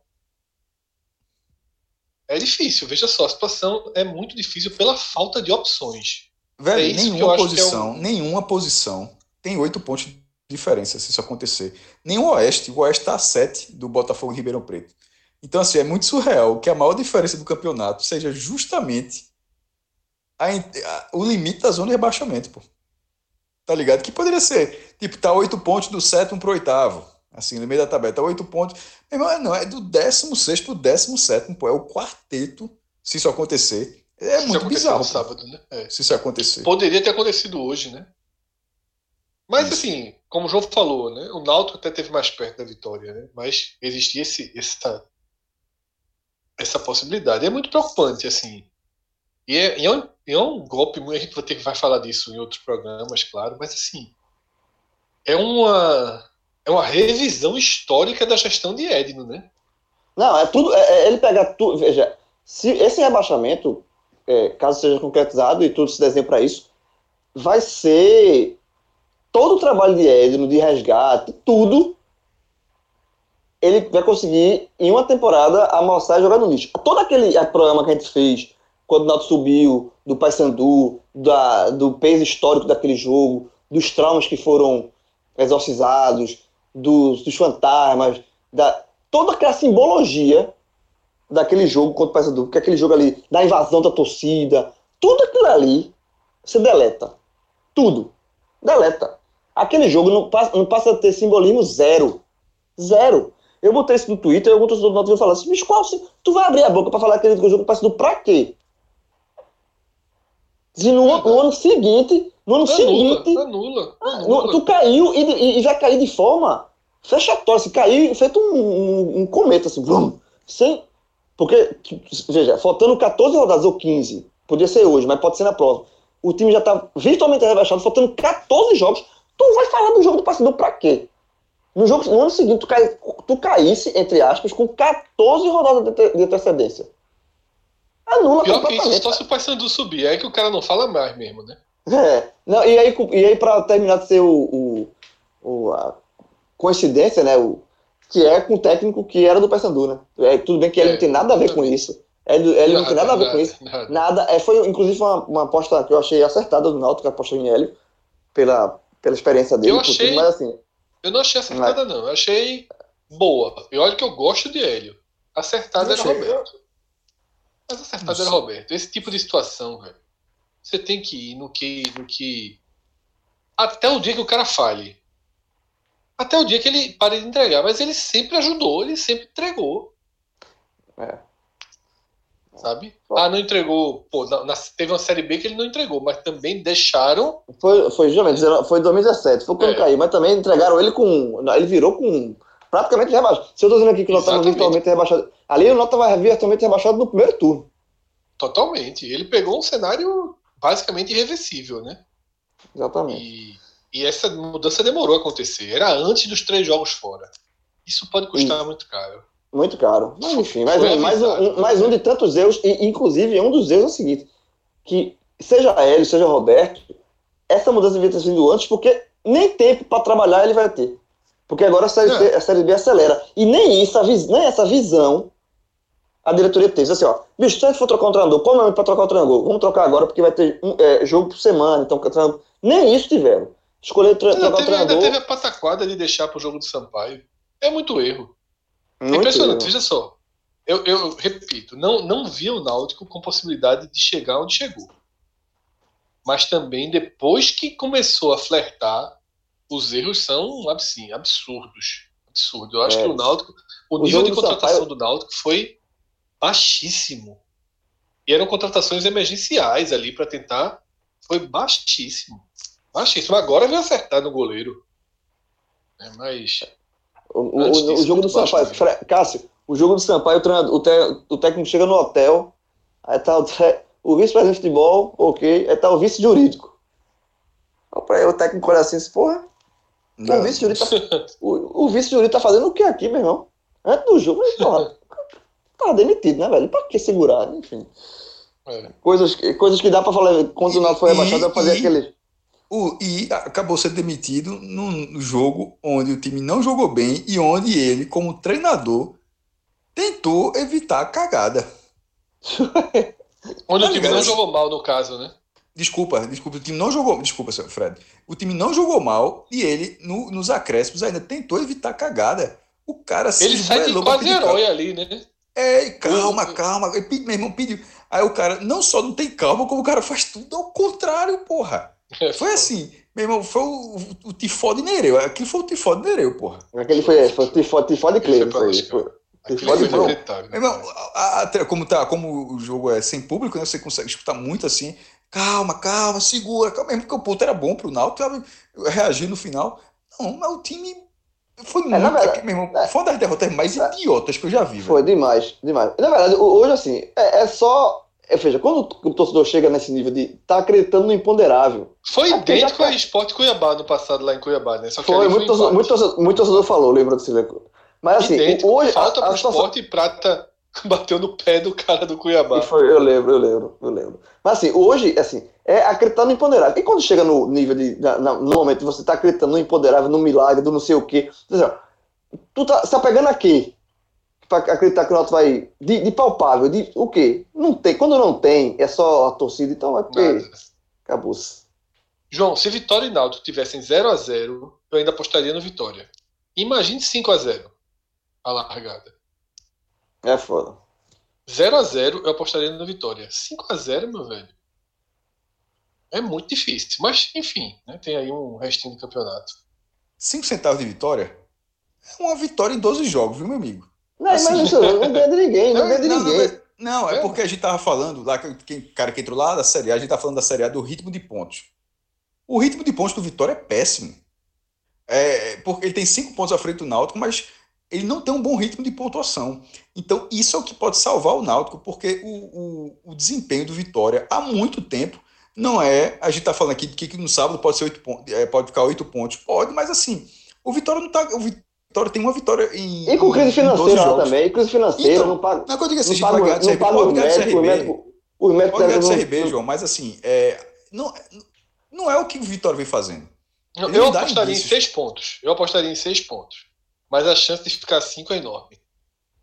Ah, sim, dele perder do CRB. É porque o CRB é muito irregular. Não, dele empatar com o CRB e o Náutico perder. O Náutico é muito difícil. Sim. É porque falou seis o, pontos o, o, seis o, Náutico é, o Náutico é justamente o imponderável. Se ele, vem, se ele traz ponto de. Não, se ele traz. Não tem nem vitória. Se ele traz pontos de, de cachê, já, é, já entra no imponderável. Ponto, né? Porque se for ponto, ponto venceu, né? Ponto. Não, ponto, ponto. falei ponto. No singular. É. Não, falou no plural, mas queria falar no singular. aí, é imponderável.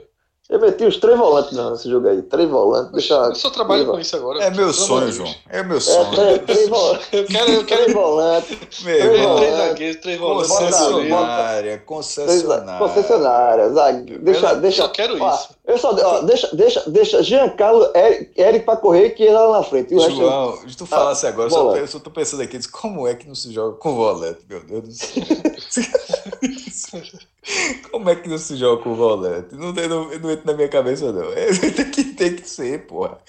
Uma hora. É, é, é aquela situação. É, sabe o quê? É aquela situação. Quando leva 1x0, você pensa, acabou o jogo. É, mas, e, e é, é, toda vez o que acontece. É, quando leva uma, leva uma 0, pode ser qualquer minuto, 10 minutos do primeiro tempo. Mas 1 é 0, acabou, o que acabou, acontece. Mas uma, uma hora tu vai aprender. Eu, eu, não sei, eu não sei em que divisão tu vai aprender, mas vai aprender. Vai aprender.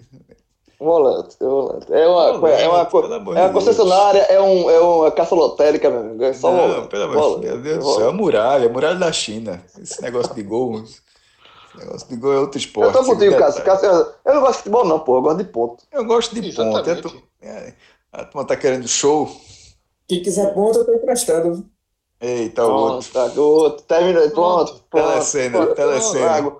Pronto. Termina aí. Fize- Fizesse tua gracinha? Fez aí, termina aí. Duas semaninhas, viu? Duas semanas para começar o campeonato. Diego, Ah, eu eu, eu- eu tenho que falar. Você falou anterior, mas tem que falar.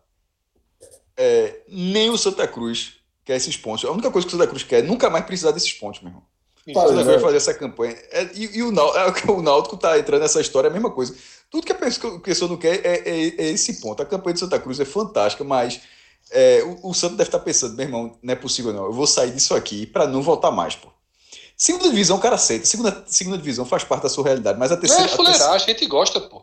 é, o cara joga, joga um ano e tal, mas a, a, Tem Premier, terceira é irmão. Tem Premier, Premier. Premier é o Então, cara assim, trabalho. no Quando caso sai do Premier, Eu me considero PHD em Série B. PHD. quando, quando sai do Premier, aí o cara cai e larga. Larga. Não, é, é- é mais difícil, é mais difícil de assistir, é tudo mais complicado. Série, série A eu tenho mestrado. Série A eu tenho mestrado na segunda página só.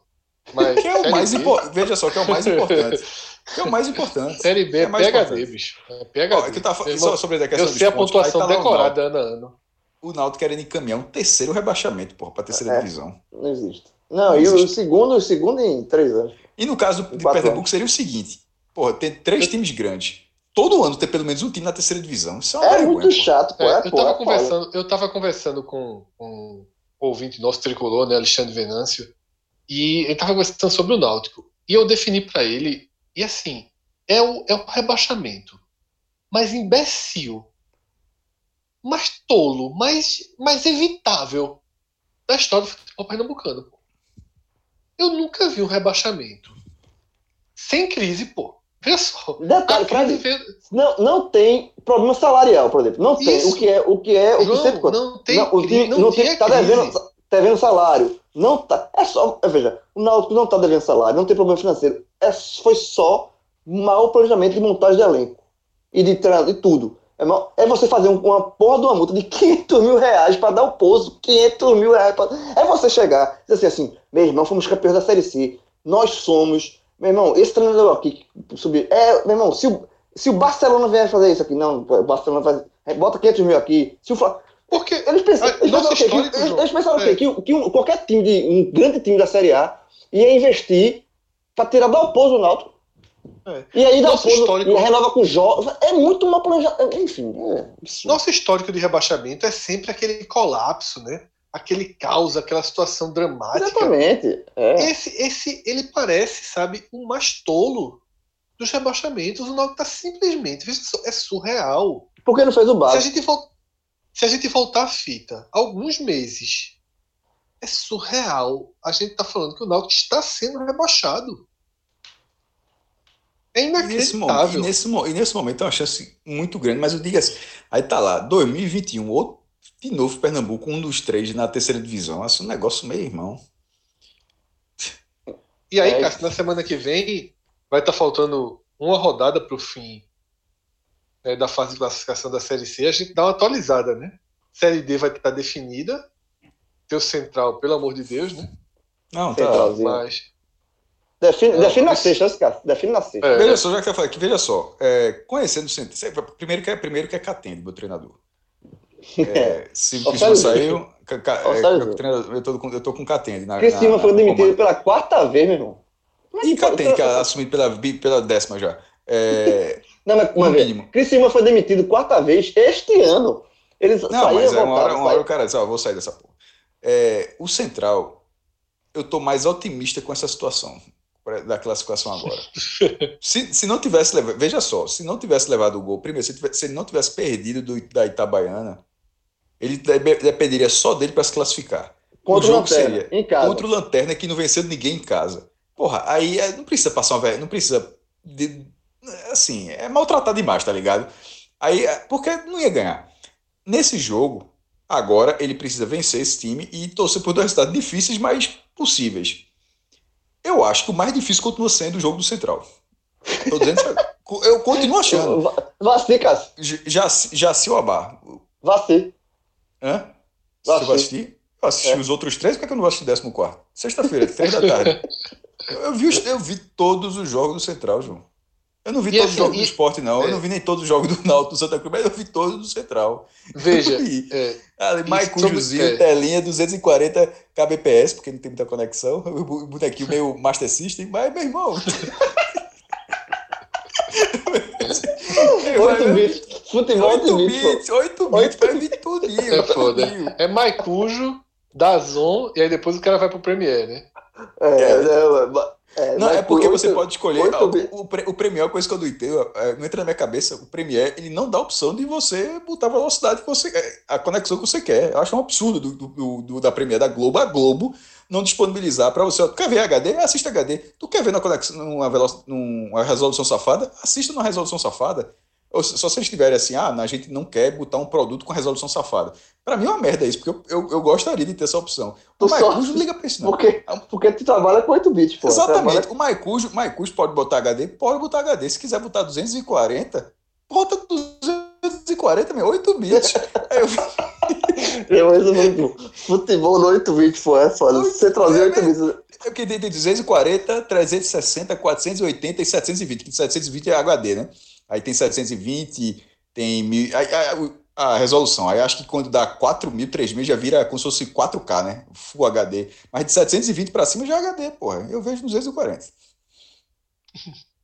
Ô, Cássio, agora se o Náutico cair, Recife vira hub da Dazon, viu? É, é mesmo, porra, porque realmente, meu irmão, todo ano os caras estão aqui. É que nem no Pará, eles têm, eles, eles têm um, um- um- eles têm um no- no- em Belém do Pará. É Rei Paysandu todo ano, meu irmão. É. O cara é, É. fechado, é, fe- é fechado.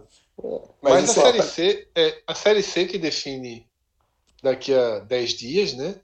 É impressionante. Você olha a tabela e você não consegue dar um prognóstico de grupo, né? não tem nenhuma definição. Os dois G4 Né? brigam por cinco, são cinco times. Só o Santa está classificado e só o Imperatriz está rebaixado. E no grupo A, quatro times brigam por três vagas. E no grupo B, o Brusque não ganha cinco jogos e se, e se complicou. No grupo B, cinco times brigam por quatro vagas. E, e assim, não é uma briga, ah, mas o primeiro não. O primeiro tá muito, que é o Brusque, tá muito ameaçado. O grupo B tá, é porque a gente é um grupo secreto, né? É tipo Reptile do Mortal Kombat ali, meu irmão. Quando chegar na segunda fase, eu tenho esse time aqui do grupo B pra, pra ver também. O, o grupo B, matematicamente, tá emocionante, pô. E o, gru- Tá. e o grupo A não tá. É, o grupo A era para estar definido. Mas como o bem, a turma do Paysandu tá boazinha com o Santa Cruz, como o, o, o Santa perdeu. como, porque era para estar era pra tá fechado Era, o grupo A. É, agora fechado. tá fechado. É. Aí, com, com os quatro favoritos. Aí o Santa perdeu do Manaus, botou um fogo na turma assim, ó. Santa, Eu tô classificado, se, se resolve vocês aí, dois ao Manaus, resolve aí vocês, porque ah, incendiou o grupo A. É, uma- Segunda-feira, segunda-feira a gente traz o, o- a gente faz uma análise boa aí da, de- do que fica para a última rodada da. Inclusive sobre, inclusive sobre o Brusque, que ele tá falando, porque o Brusque que parecia. Primeiro, a gente falava que ele não podia enfrentar o Santa, ele já tem o risco de enfrentar o Santa. Já viu? pode, Já é, tem já pode. risco. Já, já Mas pode, o eu risco falei, não tem como prever o grupo. A gente pode ter um grupo insano. Insano. Com Santa Cruz, Brusque, Paysandu. Tá? Aí, Tudo e- pode acontecer. Ituano, um clube que, Isso. Tudo pode que É, É tudo foda. pode acontecer. Ah, esse pontinho que o menino gostou aí, que, que, que crescer com pontinho. É. Esse áudio Meu dele, meu amigo. Esse ele tirava. Não, deixa agora, deixa. Agora Celso. deixa, né? Agora deixa. Celso, Celso. Celso para não ter, ter risco, termina o programa. Vocês acham que o? Celso tá aqui ainda? Não, Celso Ah, não. não, tô aí. Mas veja, nesse intervalo aí, enquanto vocês estavam falando, eu caí umas duas ou três vezes. A conexão tá E bem... qual foi o prato? Qual é o menu? Qual é o Caiu menu conexão ou sono? Não. Caiu conexão ou sono? tá Caiu, conectado. caiu. Caiu de quê? Como é, como é? Caiu de Caiu sono ou de conexão? Não, a conexão, a conexão Ah, tá. mesmo. é Porque eu, eu mudei o, o lugar onde eu gravo e não consegui instalar o, o ponto novo na internet, aí tá bem instável a conexão. Estude Shigami, ver. meu irmão. É foda. Já pensou? Marca já. Não, Ah, esse cara aí. O molhinho, esse o cara molhinho tá aí- pronto? O molhinho tá pronto? Tô jovem, tô Cássio. assim, cozinhar esses últimos dias aí, porque tô entregando um job, mas tô fechando. De hoje pra amanhã. Cássio, gente deixa- Job, deixa- velho. deixa- Deixa eu te lembrar um negócio, Ah, Cássio. tu tá Tu tem, um- tu, tem, aqui, é? tu tem um job, tu tem um job, Cássio, ainda hoje. Tem. A pia, a pia, a pia. Tem assim, tem assim, limpol, limpo, qual limpo? É, uma, uma dica, que eu não sei se vocês têm isso, já, aproveitando aquela velha água suja. Eu odeio detergente transparente, meu irmão. Por que, pô? Neutro, neutro. Meu irmão, porque ele, ele faz espuma, ele faz menos espuma do que os outros, meu irmão. E, eu, e dá uma sensação de que eu não tô lavando. Não tá lavando, exatamente. Eu, eu, eu, gosto, boto, eu gosto de espuma, eu gosto Exatamente. Eu gosto espuma, aí eu, boto lá, aí eu boto transparente, eu faço. Pode ser uma grande coincidência, né? Eu, tô, eu passo. Aí eu disse, essa porra tá suja. Aí eu boto mais, meu irmão. E o, o branquinho, o de coco. O de coco faz espuma pra caralho, meu irmão. o de coco é o melhor, pô, de qualquer marca. Aí tu bota, é, é, é, tipo Sprite mesmo. Pode tomar de qualquer refrigerante de limão de qualquer marca. É tudo bom. O, o, o, o detergente de coco, oxi, meu irmão, você, você, pra quem gosta de espuminha que dá uma sensação de limpeza, é o melhor. Eu odeio transparente. É, de, de, fato, a, a, a sensação de limpeza, de limpeza vem com a espuma. Se Alô, espuma, claro. Alô, Bombril, qualquer um. Alô, alô, alô qualquer um, que não seja transparente. Basta ser o branquinho ou o vermelho. O vermelho é bom também, o amarelo eu gosto muito, não. O, o vermelho é maçã. É, Forte abraço a todos, galera. Até a próxima. tchau, tchau. Fue deseo de Dios crecer y sobrevivir a la humilde expresión, enfrentar la adversidad con afán de ganarme a cada paso la vida. Potrero forjé una sola inmortal con experiencia, sedienta ambición de llegar de cebollita. Soñaba jugar un mundial y consagrarme en primera. Tal vez jugando pudiera a mi familia ayudar.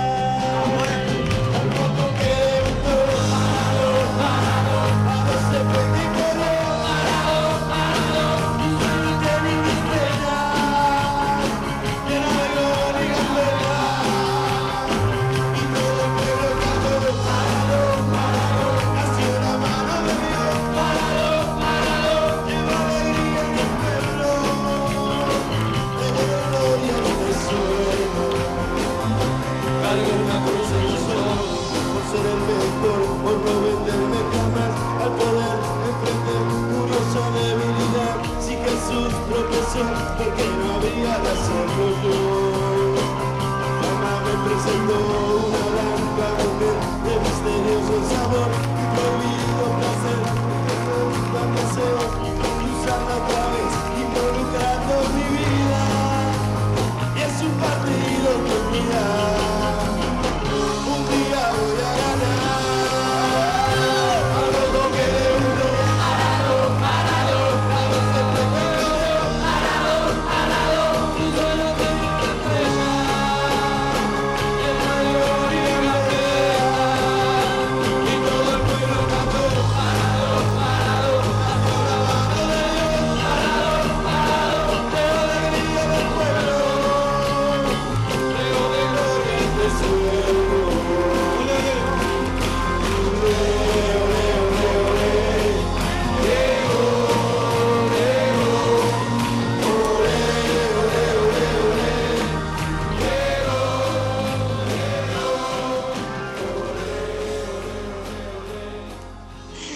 Melhor. O de coco é o melhor, pô. Tô falando sério. O transparente é horrível. Aqui em casa é o amarelo, cara. É o, aqui, em casa é o, aqui em casa é o neutro.